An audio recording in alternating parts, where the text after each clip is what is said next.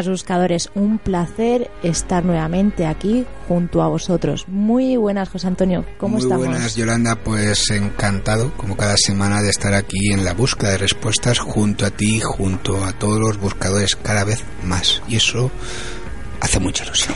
¿Qué nos trae en la búsqueda esta semana?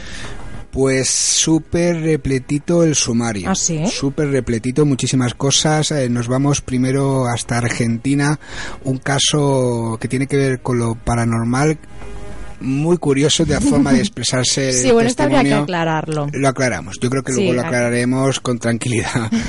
Pero bueno, es eh, naturalidad. Como la vida misma. Claro, y el testigo nos lo ha comunicado así y así lo vamos a poner y luego ya la gente pues que escuche. Luego tenemos una entrevista también eh, que nos vamos a ir a Estados Unidos, a. Nuevo México, donde Norio Hayakawa eh, nos va a hablar sobre el área 51 y la base o no base. Ya veremos si no es Claro. o no es de, de Dulce, ahí en Nuevo México y es japonés, vive en, en Estados Unidos y también yo creo que a la gente que le interese el tema y los que no también le, le va a gustar. Por lo menos yo creo, o sea, tengo esa, esa cosa que me late. ¿Tenemos un caso Omni también esta semana? Tenemos muchísimas cosas y un caso ovni que sucede en Sevilla y siempre lo del triángulo. Una testigo mexicana ¿Mm? que se va a vivir a Sevilla y tiene un caso ovni y luego lo trae para aquí para la búsqueda. Imagínate el triángulo que hace. Y luego nuestro compañero José María Ibáñez nos invita a conspirar, conspirando que es gerundio. Nos hablará de Castel del Monte y de Federico II. Mira, te había dicho un caso Omni, no, tenemos dos esta semana. Por eso te decía. Anda. Y uno, el segundo que, que entrevistaste tú a la Sí, testigo, mujer. A Ruth, sí. Aquí en, en- bueno, un caso que ocurrió aquí en Cataluña. Sí, sí, luego también tenemos la sección del visitante, la sección de buscar respuestas y luego esa sección que eso sí que es bueno, extra, supra, para. Paranormal. Es que no puedo decir nunca el nombre, me sale así. No, no, ya te veo ya. Y luego pues los, Los comentarios, comentarios. y luego una participación muy especial de amigos y compañeros y un avance de lo que hemos dicho al principio, ¿no? De ese programa que viene próximamente. Buscadores, ya sé que os lo recuerdo cada semana, pero que sepáis que en la página web, en la búsqueda radio.com, disponéis de un botón que si le dais nos enviaréis, bueno, con vuestra propia voz, eh, pues podéis hacer, de, coger, darle y grabar vuestro caso, vuestro testimonio y, y nos llega a nosotros a nuestro correo y si lo deseáis, pues saldrá en antena y si no lo deseáis, pues también. Claro, y que se pongan en contacto a través de con nosotros y ya está. Bueno, si lo deseáis, que, he dicho, si lo deseáis, si no lo deseáis, pues también. No, no, a ver, aclaramos que si no lo deseáis no vas a salir en, en antena. Es que lo he dicho de una manera que ha quedado esto que sí o sí vais a salir. No, no, no, no, y además la gente que ya nos ha enviado los casos sabe perfectamente que si nos dice los casos son para vosotros, para... Hay para- mucha gente que nos, nos ha escrito, bueno, nos, nos ha escrito ese correo contándonos su caso por voz y nos han dicho pues que no, no quieren salir en antena y, y no han salido. Claro, y hemos contactado con ellos y claro, en lo periodístico te quedas así como diciendo, "Y, yo quiero sacar ese caso, pero bueno, si no te dejan, pues... eh, No te dejan. No te dejan. Pero José Antonio, antes de comenzar el programa tenemos que recordar algo a todos nuestros buscadores, ¿no? Algo que va a pasar ya mismo, ¿no? Qué miedo. ¿Qué será? ¿Qué va a pasar? Y ya tienen miedo. Sí, ya tengo miedo. Queridos buscadores, la semana que viene tenéis un programa especial de Halloween. Que, ¿no? que José Antonio y yo lo hemos titulado El típico programa de Halloween. ¿Cómo pueden escuchar nuestros buscadores este programa, José Antonio? Pues bueno, por adelantado en 7de Siete con número.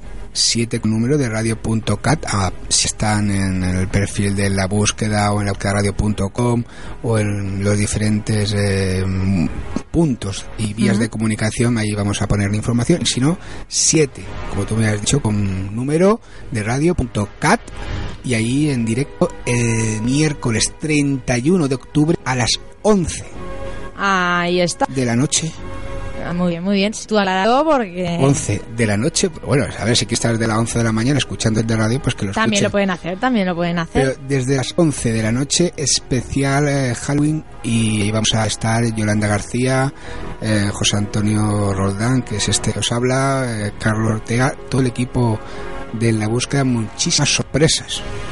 ¿Qué va a haber? Bueno, pues un poquito de todo. Y si no, que esperen nuestros buscadores a escucharlo el miércoles a las 11 de la noche, a ver qué es lo que ocurre. Eso digo yo, pero bueno, hasta hasta entonces, ¿qué pasa? ¿Que pasen miedo o no? ¿O solo entonces? Solo entonces. Pero va a ser algo diferente, ¿no? Sí, sí, sí. Y O no, a lo mejor nuestros buscadores dicen, bueno, pues si esto es lo de siempre, pero bueno, para algo se llama el típico programa de Halloween. Ahí, ahí, ahí quería llegar. Pero bueno, yo creo que vamos a seguir también con este programa, con el programa 27. Ya hemos hecho un adelanto y para que todo el mundo esté preparado y que puedan participar, vamos a estar eh, vía chat y todo, ¿no? Sí. Y que la gente participe, ¿no? Y que nos diga. Nos vamos ya a comenzar estas dos horas intensas, bueno, ya poquito menos, de, que quedan de programa. Comenzamos en la búsqueda.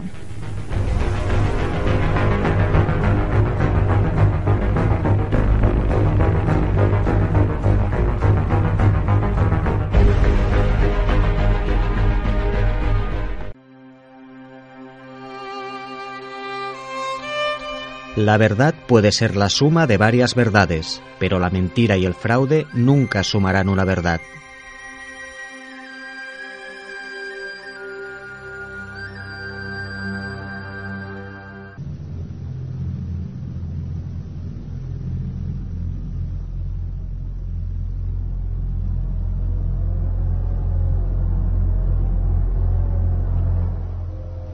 Y ahora, Yolanda, vamos a hacer eso que tanto nos gusta hacer, compartir con los amigos y amigas buscadores el testimonio de otro amigo buscador.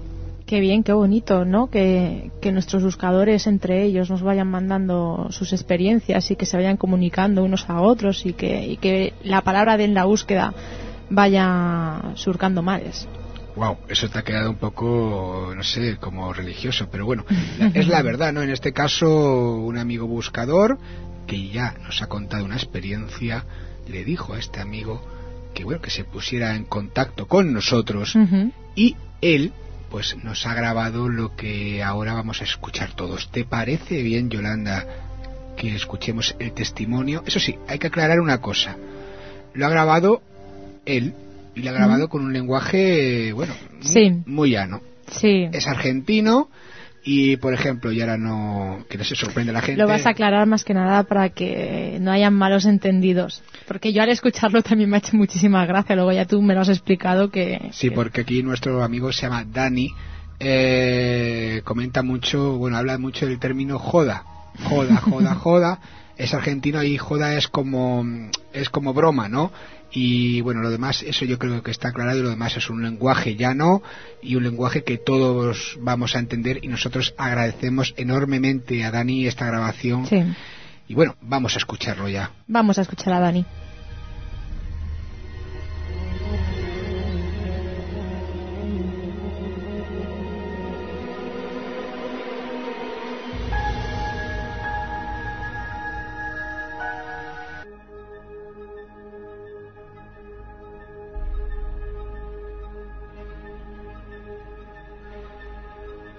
¿Qué tal? Espero que bien. Soy Daniel, para los que me conocen, o Lord Smorter, para los que siguen mis temas y mis aportes en Taringa, en la Comu SPL. Tenía ganas de aportar, ya que mm, con respecto a este tema eh, tengo bastante experiencia, ya que no tuve solamente una ocasión, sino que tuve varias. Eh, pero en fin, eh, voy a tratar de hacer algo resumido para no hacerlo muy extenso. Eh, así que, que empiezo. Eh, les cuento la primera, que no sé si más bien no es, podría llamarse ya Poltergeist, porque creo que Poltergeist se le dice cuando ya el espíritu ya deja de ser un ente que tira cosas o hay sonidos, sino que ya bien ya pasa a ser eh, tocar, o sea, ya empieza a, a atacar lo físico, ya, ya deja de ser solamente una presencia y se convierte en algo un poco más, por así decirlo, molesto. Eh, bueno, empiezo a contarles una anécdota que me pasó a mí, esto es verdadero, aunque ustedes no lo crean. Em, precisamente donde estoy ahora, que es mi pieza, eh, antes de que, por así decirlo, la reformáramos, era el piso era común, mm, era tenía cemento así sin eh, cerámica, sin nada, eh, y yo soy una persona que hace unos años era muy jodón, demasiado. Entonces tenía la manía de hacer jodas a mis amigos y un día los invito a mi casa de noche. Eh, tenía dos celulares. Eh, ellos no sabían que tenía otro celular más que el Nokia 3220 que tenía en ese momento. Así que grabé precisamente una voz jodiendo de una nena pidiendo ayuda. Entonces la tiré abajo del piso y nos quedamos viendo películas de terror, precisamente el grito para ambientar, todo era, todo era una risa, todo era joda, perfecto. Bueno, así me la pasé haciendo jodas a, a a todo el mundo eh, que venía a mi casa, yo disfrutaba y cómo me reía. Fueron momentos lindos igual, en serio, pero, pero bueno, mi mamá me decía, no jodas con eso, porque con esas cosas no se jode, no se jode con esas cosas y tuvo mucha razón. Yo siempre decía que cuando hacía la joda, eh, a muy pocos les dije que era una joda, eh, todavía hasta uno se sigue creyendo que es verdad, pero la joda, se siguen creyendo que fue verdad. Bueno, les decía creer que había una nena enterrada abajo de mi pieza, que había muerto, bla, bla, bla, inventaba una historia, mm, así que, que bueno, eh, la cosa es que bueno, remodelamos la pieza, la hicimos todo nueva, quedó de 10, y a los meses, un día me despierto, yo duermo con la puerta cerrada con llave, me despierto y enfrente del ropero hay un espejo. Hay una nena, mm, más solamente con un vestido blanco, muy parecida a la de la llamada, eh, mirándose frente al espejo, que eso me pareció extremadamente raro, ya que supuestamente los espíritus no se pueden, no ven su reflejo, no, se pueden ver al espejo. Eh, yo obviamente me, caí todo, o sea, estaba acostado así, ¿qué, qué, dije yo? Me levanté y me, me, fui a salir, y me quedé un rato así, pero me fui a acostar de nuevo. Eh, posta, ¿eh? Y bueno, pasaron, empezaron a pasar cosas extrañas, por ejemplo, mis guitarras eh, se empezaron a tocar solas cuando yo no estaba, todo era cuando yo no estaba en mi pieza. Si yo estaba en mi pieza la cosa se tranquilizaba, yo no estaba en mi pieza y había bronca, pareciera como que era conmigo la cosa. Eh, mis viejos siempre tenían la puerta cerrada de mi pieza porque eh, se, se caían mis discos, se, se caía mi guitarra o se tocaba o se caían las cosas. bastante extraño. Bueno, la segunda vez eh, que la vi a este ente estaba bajo de mi escritorio de la compu yo un día también me despierto obviamente también con la puerta cerrada con llave yo solo adentro y bajo mi escritorio estaba sentadita eh, con la cabeza agachada agarrándose las rodillas. Obviamente yo me caí todo pero como que ya estaba más acostumbrado. Entonces bueno me fui afuera bla bla bla. Bueno la cosa es que a mí nunca me pasó que me, agarrara la piba y, eh, no nunca me pasó. Eh, hasta que un día me empezaron a, a tocar las piernas y me estiraban las sábanas y, y un día me desperté yo tirado en el piso que nada que ver no, y estaba la cama tapada o sea eso fue re flashero. Eh, también un día me agarraron las sábanas que me las tiraban así y yo yo me acuerdo que encima peleaba porque me daba la re bronca porque no podía dormir yo en ese momento iba al colegio eh, estoy hablando más o menos de hace dos años, eh, tres.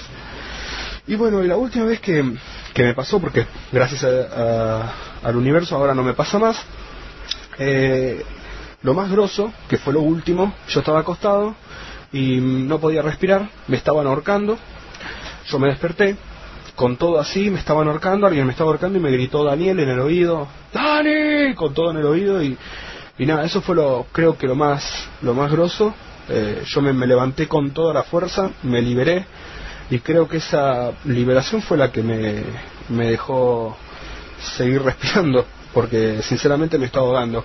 Y después de ahí dejé de dormir con la puerta cerrada con llave, por suerte aparecieron, tengo gatos, eh, yo siempre amo mucho los animales, para los que me conocen ya lo saben, eh, siempre dicen, según los egipcios, que los gatos espantaban eh, la negatividad, los espíritus, los, les tienen miedo los gatos, así que precisamente no tengo gatos por eso, pero bueno, se dio la casualidad y bueno, como están en mi pieza, así que bueno, desde después de ahí nunca más me pasó. Obviamente la posta, cuando se va un gato y yo estoy acostado, estoy a la expectativa a ver si pasa algo, pero bueno. Em, otra que me pasó, que también, eh, esta sí es bastante grosa, no tiene mucho humor que digamos, eh, las cosas más con mis viejos. Eh, hay una mm, gente que no, nos tiene, por así decirlo, envidia, bronca, gente malvada, esa gente que la, la encontrás por cualquier lado, que lo único que quieren hacer es el mal. Em, por así decirlo, maldijeron mi casa. Mm, y esto sí, ya puedo aclarar o decir que es un gays pero no conmigo, mm, sino más bien con mis padres. Eh, las cosas empezó a ponerse fea cuando ya directamente las apretaban en la cama, eh, se peleaban mis viejos, por así decirlo, estaban de 10 y se peleaban con todo, cada vez que se querían reconciliar alguien los apretaba contra la cama como para que no se levantaran. Eh, y bueno, las cosas empeoraron cuando un día mi mamá se levantó y mi, y mi papá tirando agua bendita y escuchó el grito de un, por así decirlo, animal, eh, mujer o hombre, era, era una mezcla. Yo la verdad que no lo escuché, yo estaba durmiendo. Escuchó con todo, con vida y alma, mi viejo tirando agua bendita, se ve que eso lo molestó. Eh, y este coso gritó con vida y alma que mis perros empezaron a ladrar, un, requilombo. Yo la verdad que no lo escuché porque cuando me duermo, me duermo. Eh, y bueno, eso fue creo que lo, lo más grosso que pasó. Obviamente les, les, tiraban las cosas, a, mi vieja parecido rajuñada, eh, cosas así. Eh, bueno, fuimos a una vidente, no, más bien una curandera, que le pedimos por favor si, si podía hacer algo y, y supuestamente hizo algo. O sea, por un tiempo no, no pasó más nada, las cosas estaban de 10 en mi casa. Pero bueno, los problemas cada cierto tiempo vuelven, eh, se vuelve a discutir de nada, o sea, de la nada se vuelve a pelear. Eh, y siempre se siente una presencia ahí. Eh, a mis viejos siempre alguien los agarra. O sea, estamos viendo la tele y de golpe alguien les, les agarra así, los, los corre, eso se puede ver acá.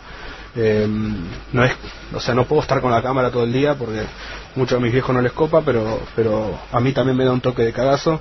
Se me ha ocurrido también de escribir un, un papel y escribir que, que crees, o sea, porque jodes tanto, pero bueno, la cosa es que eso se, es, es querer molestar eh, esta presencia y, la verdad que la idea no es que, se enfurezca más, sino que se vaya. Si empezamos a tener contacto con ella, ya directamente no, no se puede ir. Así que bueno, esta curandera supuestamente intentó sacarlo, una semana con ella no nos pudimos comunicar, la fuimos a ver y resulta que estuvo internada. Supuestamente cuando ella entró en contacto eh, con este ser, casi la mata a la mina. La mina supuestamente la logró sacar, dice que era un poster eh, más bien demonio, eh, que intentó, pero bueno, eh, la lastimó mucho a ella, pero supuestamente lo sacó. Y nada, dijo que no era humano, porque no era, era hombre, mujer, un animal, no, no se podía saber qué era, pero parecía más bien un animal. Eh, a mí la verdad que miedo no me da porque si le temes le das más, más fuerza. Eh, así que, que nada, después de ahí intentamos de todo, intentamos en la forma de palabras, porque no, la verdad que no hicimos nada. Eh, y dije yo de traer un cura, eh, pero no, a mí me jode un toque el porque no, no siento el poder del cura como, como otros lo sienten. Eh, también habíamos traído una persona, un pai, no sé si conocen, no, no es una tarta, es una persona que, que se encarga, es, como, por así decirlo, un brujo brasilero. Eh, pero bueno, cuando ya empezó a hablar de que había que hacer sacrificios, ya nosotros le abrimos la puerta de la casa y le dijimos que se vaya, porque eh, nos pareció ya demasiado loco. Así que, que bueno, y quedó ahí, no podemos no, no puedo asegurarme si si está acá si no está no. Pero bueno esa es una fue una de las más experiencias más grandes que tenemos que tengo digo. Y y bueno creo que eh, les conté esas dos eh, me parecen las más grandes. Eh, a mí me ha pasado de, de chiquito de ver gente muerta pero eso no tiene nada que ver pero pero es una, una anécdota. Ah, por suerte ya no me pasa más y así que, que bueno con Poster me, supongo que es eso lo, que tengo traté de resumirlo lo más que puedo. Y bueno espero que les haya gustado eh, que, que, que quede abierto como que esto es real no, no estoy jodiendo. Eh, yo lo viví en carne propia y la verdad que no, no se lo deseo a nadie. Eh, eso sí nunca tengan miedo porque es verdad uno teme y se hacen más fuertes. Sí hay que tratar de por así decirlo eh, enfrentarlos de buena manera traten de conseguir eh, si creen en un cura o traten de conseguir ayuda porque solos no, no van a poder sacar nunca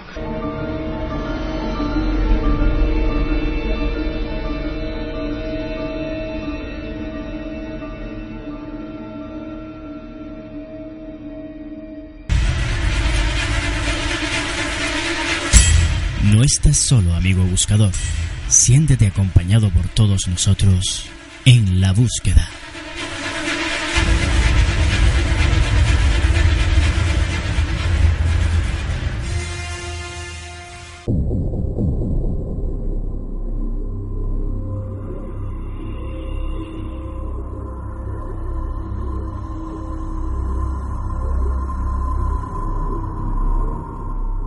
Ahora, Yolanda, nos vamos a ir a Nuevo México, en Estados Unidos. Muy bien.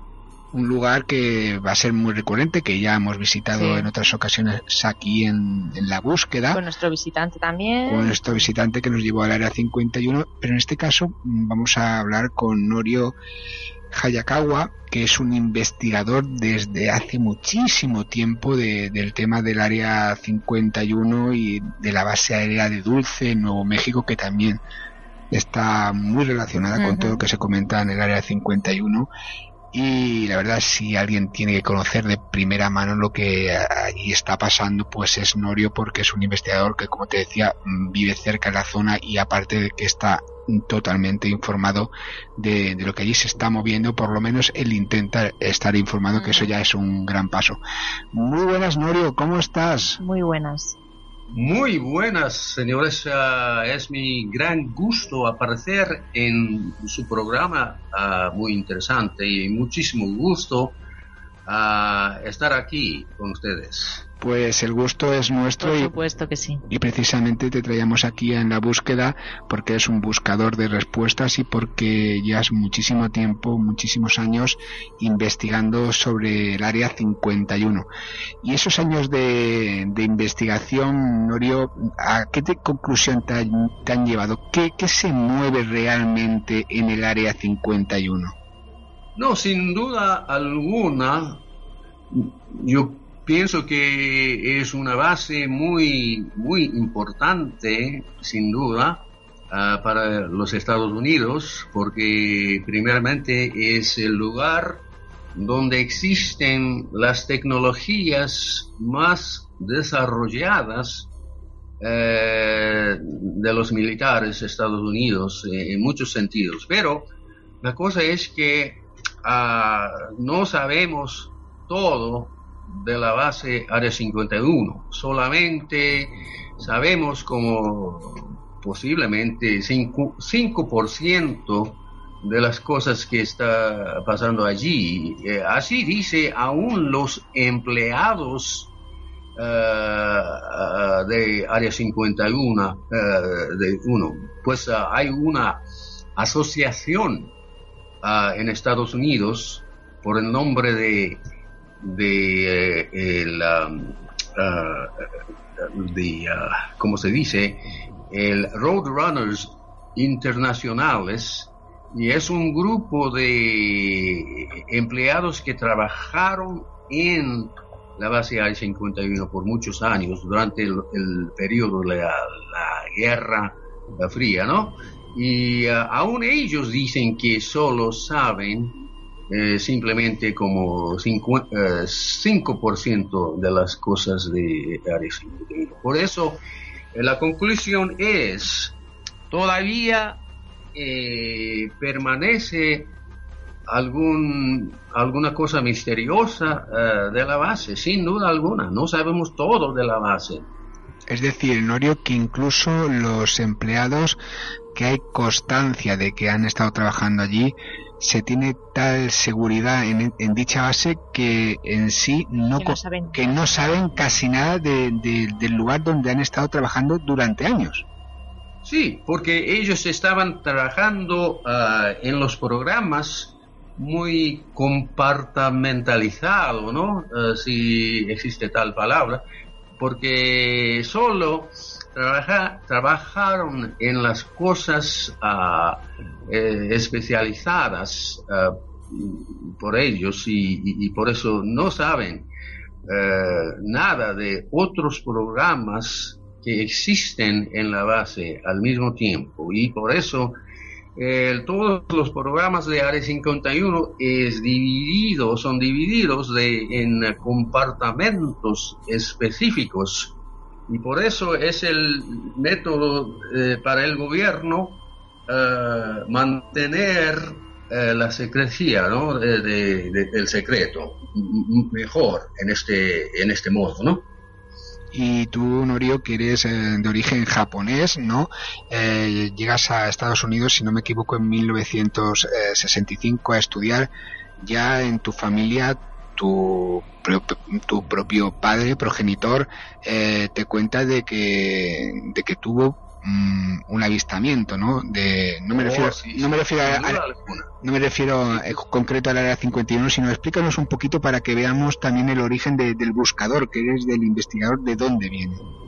Bueno, yo nací y crecí en Japón, en la ciudad de Yokohama, en Japón, en 1944 y crecía Ah, con el fondo muy interesante de, tocante de, los ovnis, ¿no? Estudios de ovnis, porque mi padre eh, siempre contaba cuando yo crecía, siempre contaba a, nosotros, a, la familia nuestra, tocante el avistamiento muy interesante que mi padre hizo ah, en un verano en 1947 cuando estaba pescando ah, por la noche en la bahía de Yokohama y mi padre definitivamente eh, sabía todas, ah, todos los fenómenos astronómicos, ¿no? Porque siempre estaba uh, pescando ah, por las noches hasta la, madrugada y por eso hizo muchos años pescando y solamente en esta ocasión, en una noche en 1947, eh, en donde eh, se vio, ah, vio un avistamiento muy interesante, e, es decir, un vuelo de una bola verde eh, como ah, manejándose eh, casi inteligentemente sobre la bahía de Yokohama y nunca Ah, vio tal cosa, así decía cuando yo crecía, y por eso con este fondo ah, yo crecía, y por eso eh, ya como en 1961, ah, cuando estaba en una escuela superior en Yokohama, Japón, bueno, ya tenía más, tenía bastante interés en el fenómeno de volador de, de, de, platillos volador, así entonces se llama, llamaban uh, platillos uh, voladores allí, eh, pero no, no, en, no el ovni, pero sí, eh, yo crecía con este fondo de la historia de, que, que, que, mi padre me contaba siempre, y por eso En 1961 era cuando yo sinceramente comencé a investigar el fenómeno eh, de, de, OVNI en general. Y por eso ya tengo más de 50 años de investigación de este fenómeno muy, muy ah, ah, fascinante. ¿no? Y en 1988 yo cambié la dirección de mi uh, ovnilogía y yo, uh, bueno, concentré en el estudio de una base misteriosa de Área 51.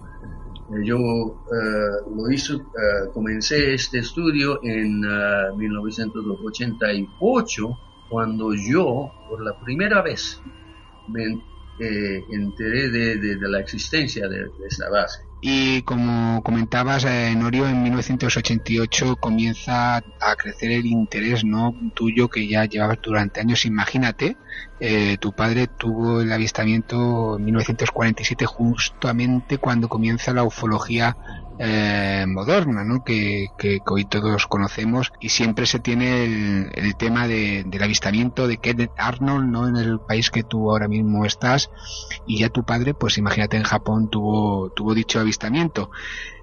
Eh, de todo lo que se comenta del área 51 ya has dicho que incluso trabajadores que hay como una especie de asociación que han comentado cosas y que dicen que ni el 5% de lo que puede haber allí, gente que ha estado trabajando allí, pues eh, sabe nada. O sea, imagínate que, eso es algo difícil, ¿no?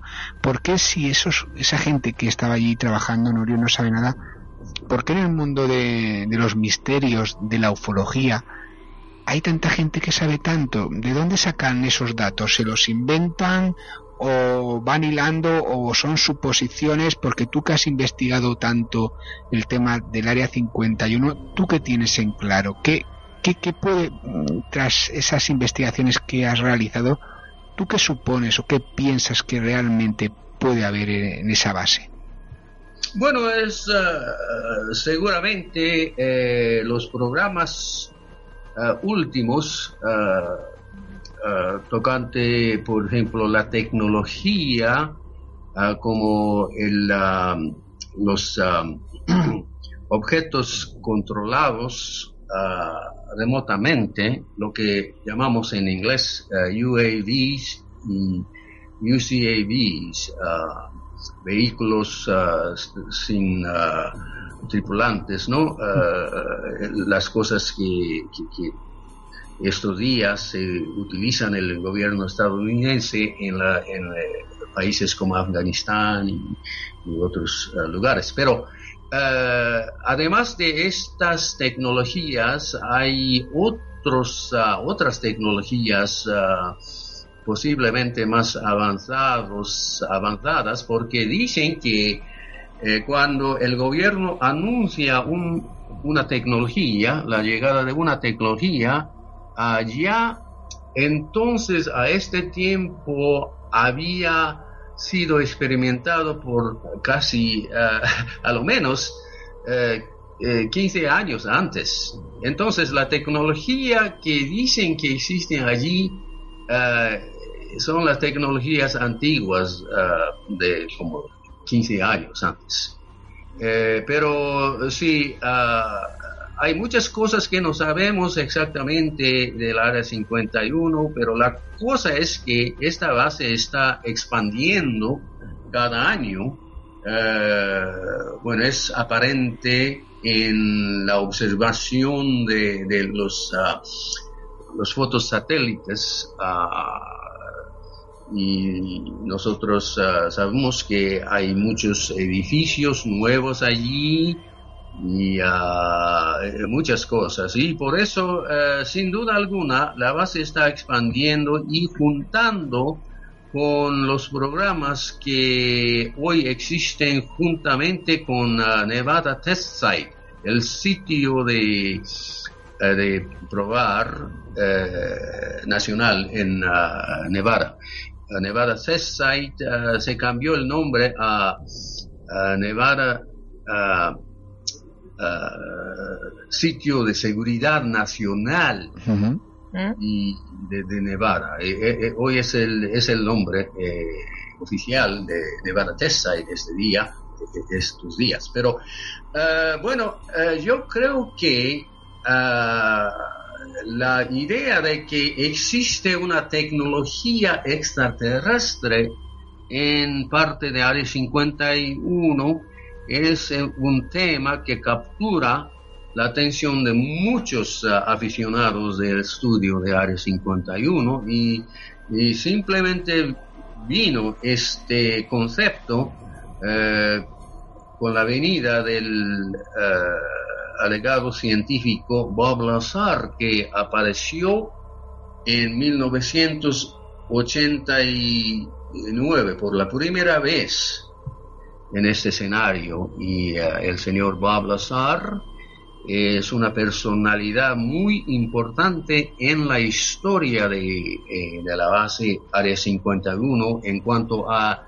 eh, la, la, propagación de este concepto de que existe allí una tecnología extraterrestre y este gobierno estadounidense están eh, experimentando eh, con eh, el vuelo de estas, estos objetos de, que aparentemente según el testimonio de Bob Lazar son objetos exactamente objetos platillos voladores.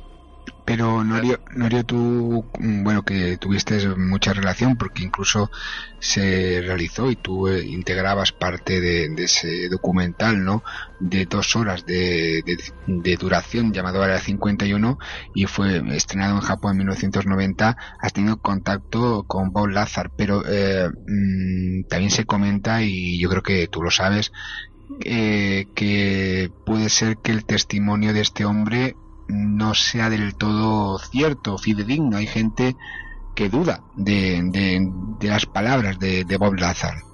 Sí, hay, hay mucha gente que, que duda el testimonio de Bob Lazar, Lazar uh, pero la cosa es que eh, no, no podemos negar uh, el testimonio de Bob Lazar al mismo tiempo, porque es sin duda alguna Bob Lazar es un científico ah, que tiene muchos conocimientos de, de, las cosas militares, la tecnología militar, y aún estos días todavía están negociando y trabajando por ah, las compañías de eh, defensas eh, de Estados Unidos y están vendiendo ah, algunas algunos materiales y Bob Lazar en estos días está viviendo en Michigan, en el estado de Michigan,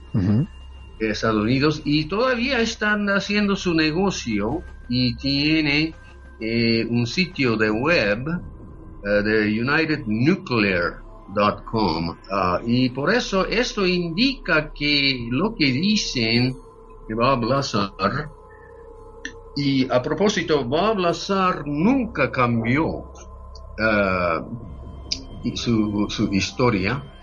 Y eh, eh, algunos reporteros como George Knapp de la televisión de nuevas en, Las Vegas, Nevada, creen 100%, aún, estos, aún, aún hoy. Y por eso ahí ahí existe la controversia de, Bob Lazar y continúa eh, la controversia y ah, es muy interesante, eh, José, porque eh, en Las Vegas hay un museo nacional de Estados Unidos, se llama un Museo Nacional de Atomic Testing.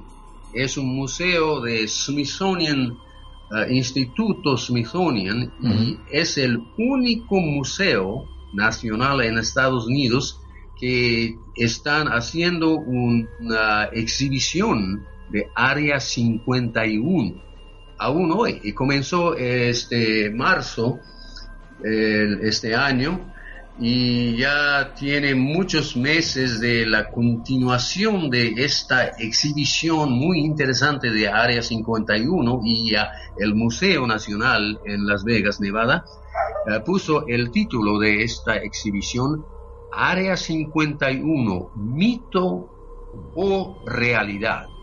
Y hay muchas fotos interesantes, mapas y, y, todas las cosas. Y es una buena exhibición. Y la, razón de este museo hacer esta exhibición para el público sobre la realidad o mito de Área 51 es una cosa muy significante porque esta es la primera vez en que el Museo Nacional de Estados Unidos comenzó a esta exhibición y continúa hoy. Pero lo que no se entiende, por ejemplo, en el caso de Lázaro, que bueno, que técnicamente descubre mm, parte del secreto que se esconde tras el Área 51 eh, y la propia Área 51 Mm, tú sabes del funcionamiento, por ejemplo, del propio gobierno de los Estados Unidos cuando hay gente, digamos, que da más información de la debida. Eh, no hay gente que no le tiembla la mano al quitar a esa gente de en medio, o sea, a hacerles callar de alguna manera. Eso es algo que ha pasado a lo largo y ancho de la historia, no solo en el gobierno de Estados Unidos, sino en muchísimos gobiernos. Si, si Bob Lazar eh, da esta información y es verdad eh, cómo el hombre pues sigue teniendo su página cómo sigue siquiera existiendo. También se ha hablado tú lo sabes Norio de que Lázaro podría ser también parte mm, de dar o difundir información eh, que le viene del propio gobierno de Estados Unidos. Un poco de desinformación. Exactamente y hay muchos ah, investigadores que creen que el Balázar es parte del gobierno en cuanto a la propagación de la creencia en la tecnología extraterrestre asociada con Área 51 ah, para hacer propagar esta idea de que Área 51 es uh, iguala a la tecnología extraterrestre. Y uh, bueno, es muy posible porque uh, hay muchos beneficios para el gobierno estadounidense en que el público asocia esta base con los extraterrestres. es un modo de, de ¿cómo se dice?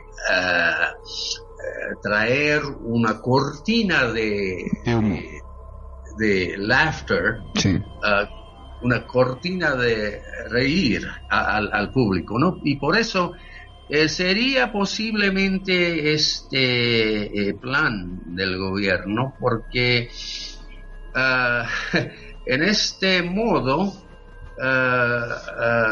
mucha gente al mismo tiempo no cree en Área 51. No cree en la existencia de Área 51 a causa de este el, ridículo asociado con esta base.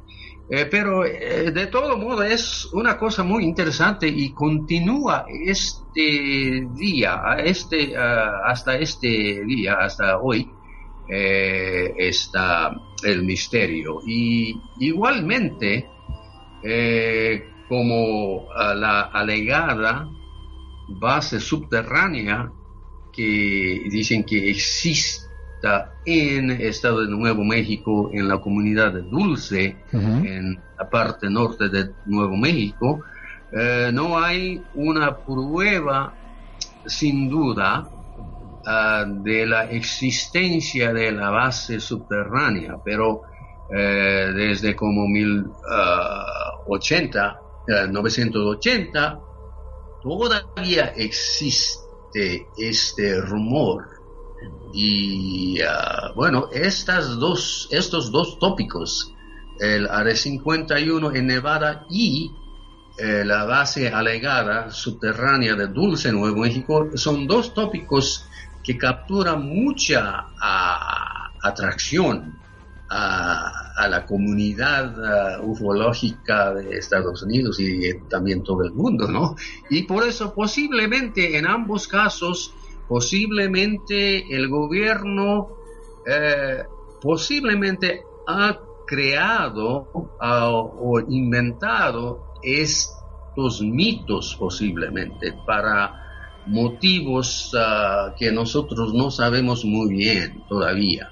Pero al otro mano, sí, hay sin duda alguna, hay muchas cosas muy misteriosas de esta región de Dulce Nuevo México, sin duda alguna. Yo uh, ayer uh, yo visité otra vez eh, el Dulce Nuevo México porque está colocado uh, menos de 13 horas de, mi casa en uh, Albuquerque, Nuevo México. Y yo visité otra vez y hablé con muchas personas otra vez, personas indígenas de allí, que confirmó, uh, confirmaron ayer que aún estos días hay avistamientos de de eh, luces muy misteriosas por la noche y también ah, durante el día ah, muy frecuentemente aparecen los helicópteros militares eh, sobre la mesa de Archuleta junto a la comunidad de Dulce, ¿no? Y la comunidad de Dulce es parte de una reservación de los indios ah, apaches y no hay ninguna base eh, militar en esta región. Sin embargo, eh, la gente de Dulce eh, reportan la apariencia de los helicópteros militares, ¿no? ¿Por qué razón? Nosotros no sabemos, pero hay muchas cosas que indican que hay algo en Dulce y también debajo posiblemente de la mesa Archuleta y por eso todavía continúa este misterio de la alegada base eh, subterránea de Dulce. Claro, eh, como tú comentas, eh, sería, aunque no hay constancia oficial de la existencia de dicha base, sí que a nivel popular se viene diciendo desde hace muchísimos años y para que los amigos buscadores comprendan un poco, mm, se asemeja a lo que dicen que, que puede existir en el área 51. Por lo menos hay constancia gracias a investigadores como Norio de esas luces que se ven en torno allí, que no es algo que pasa un día y, al resto no, sino que, es algo habitual. Pues nada, yo creo que tenemos esta primera visita de Norio eh, Hayakawa, investigador que está en Nuevo México, que le agradecemos muchísimo su aportación tanto sobre la base supuesta de, Dulce y la de la área 51 que sí que está ahí, lo que no sabemos es realmente lo que se esconde y bueno, esperamos traerlo en, más ocasiones, Norio, y que nos tengas pues ahí informados de, tus investigaciones en estos casos y en algunos más y sobre todo muchísimas gracias por compartir ¿no? con nosotros eh, tu trabajo de tantos y tantos años. Uh, Muchísimas gracias. Era un gran honor aparecer en tu eh, su programa muy fascinante eh, de, de, España. Y esperamos tenerte en próximas ocasiones. Ok, muchas gracias. Dios a los bendiga.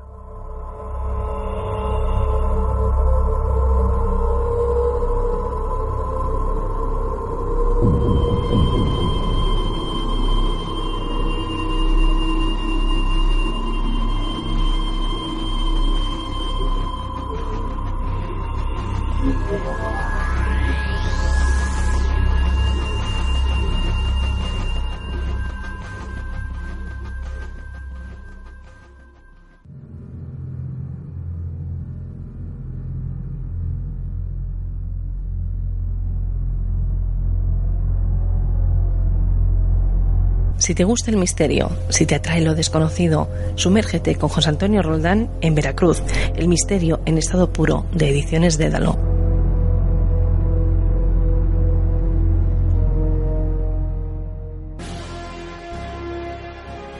Puedes ponerte en contacto con nosotros a través de nuestra página web www.enlabúsquedaradio.com también nos puedes escribir a nuestro correo electrónico contacto arroba en la búsqueda radio.com.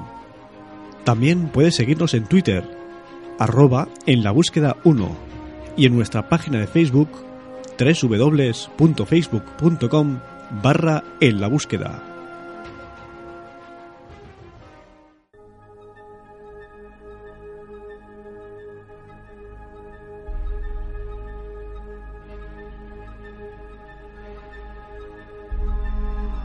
Y ahora vamos a conocer el testimonio de una persona que viene de fuera, eh, pero que está en Sevilla. El caso en sí le pasa en Sevilla, pero ¿quién es la persona que nos comenta esto? La persona es Neri Higuera. ¿Y de dónde viene? Bueno, viene de Sinaloa, México. Pero el caso es en Sevilla Mm. y bueno, ella se explica, ahí tenemos el audio que nos ha enviado y la verdad es que como siempre agradecer Por supuesto que sí. comparta esta experiencia con nosotros y si alguien ha visto algo similar a Mm. lo que ella ha visto, Se puede pues, poner en contacto con nosotros, pues perfectamente. eso, vamos a escuchar. Vamos a escuchar.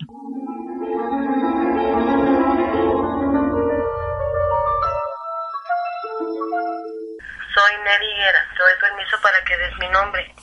Mira, te voy a contar el caso de, que tuvimos a mediados de agosto de este año en la torre de San Antonio de Olivares, conocida como Torre Mocha. Eh, estábamos, nosotros estábamos reunidos con unos amigos, éramos como entre seis, siete amigos más o menos. Eh, como eso de las diez y media de la noche, estábamos ahí rumbo, nor- rumbo norte, fue cuando vimos una luz muy tenue al principio y se miraba la luz, nosotros estamos viendo por los auriculares, rumbo Jerena, mano izquierda, es una zona montañosa que le llaman Alto del Guijo. Eh, probablemente por ahí creemos que haya sido, es que haya aparecido esa luz. Vimos este, primero era una luz muy pequeña, después como lo estábamos viendo con los auriculares, de repente como que se venía hacia nosotros, pero fue un fogonazo, fue impresionante lo que nosotros vimos en serio. Jamás en mi vida había visto nada igual. De hecho, pudimos captarlo, fue unos segundos nada más porque fue muy rápido, muy rápido, pero se pudo captar un poquito en, un vídeo de unos segundos y tenemos también fotos. De hecho, una de las fotos yo se las envié a un amigo de Zaragoza que la estudió y sí, de hecho se, le, se miraba que se fragmentaba algo en tres partes, como que se unía o se separaba, no lo sé. Pero es impresionante la foto también.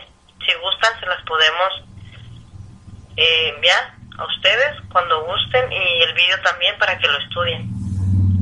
Pues por mi parte es todo. Muchas gracias. Un saludo a ustedes y hasta luego.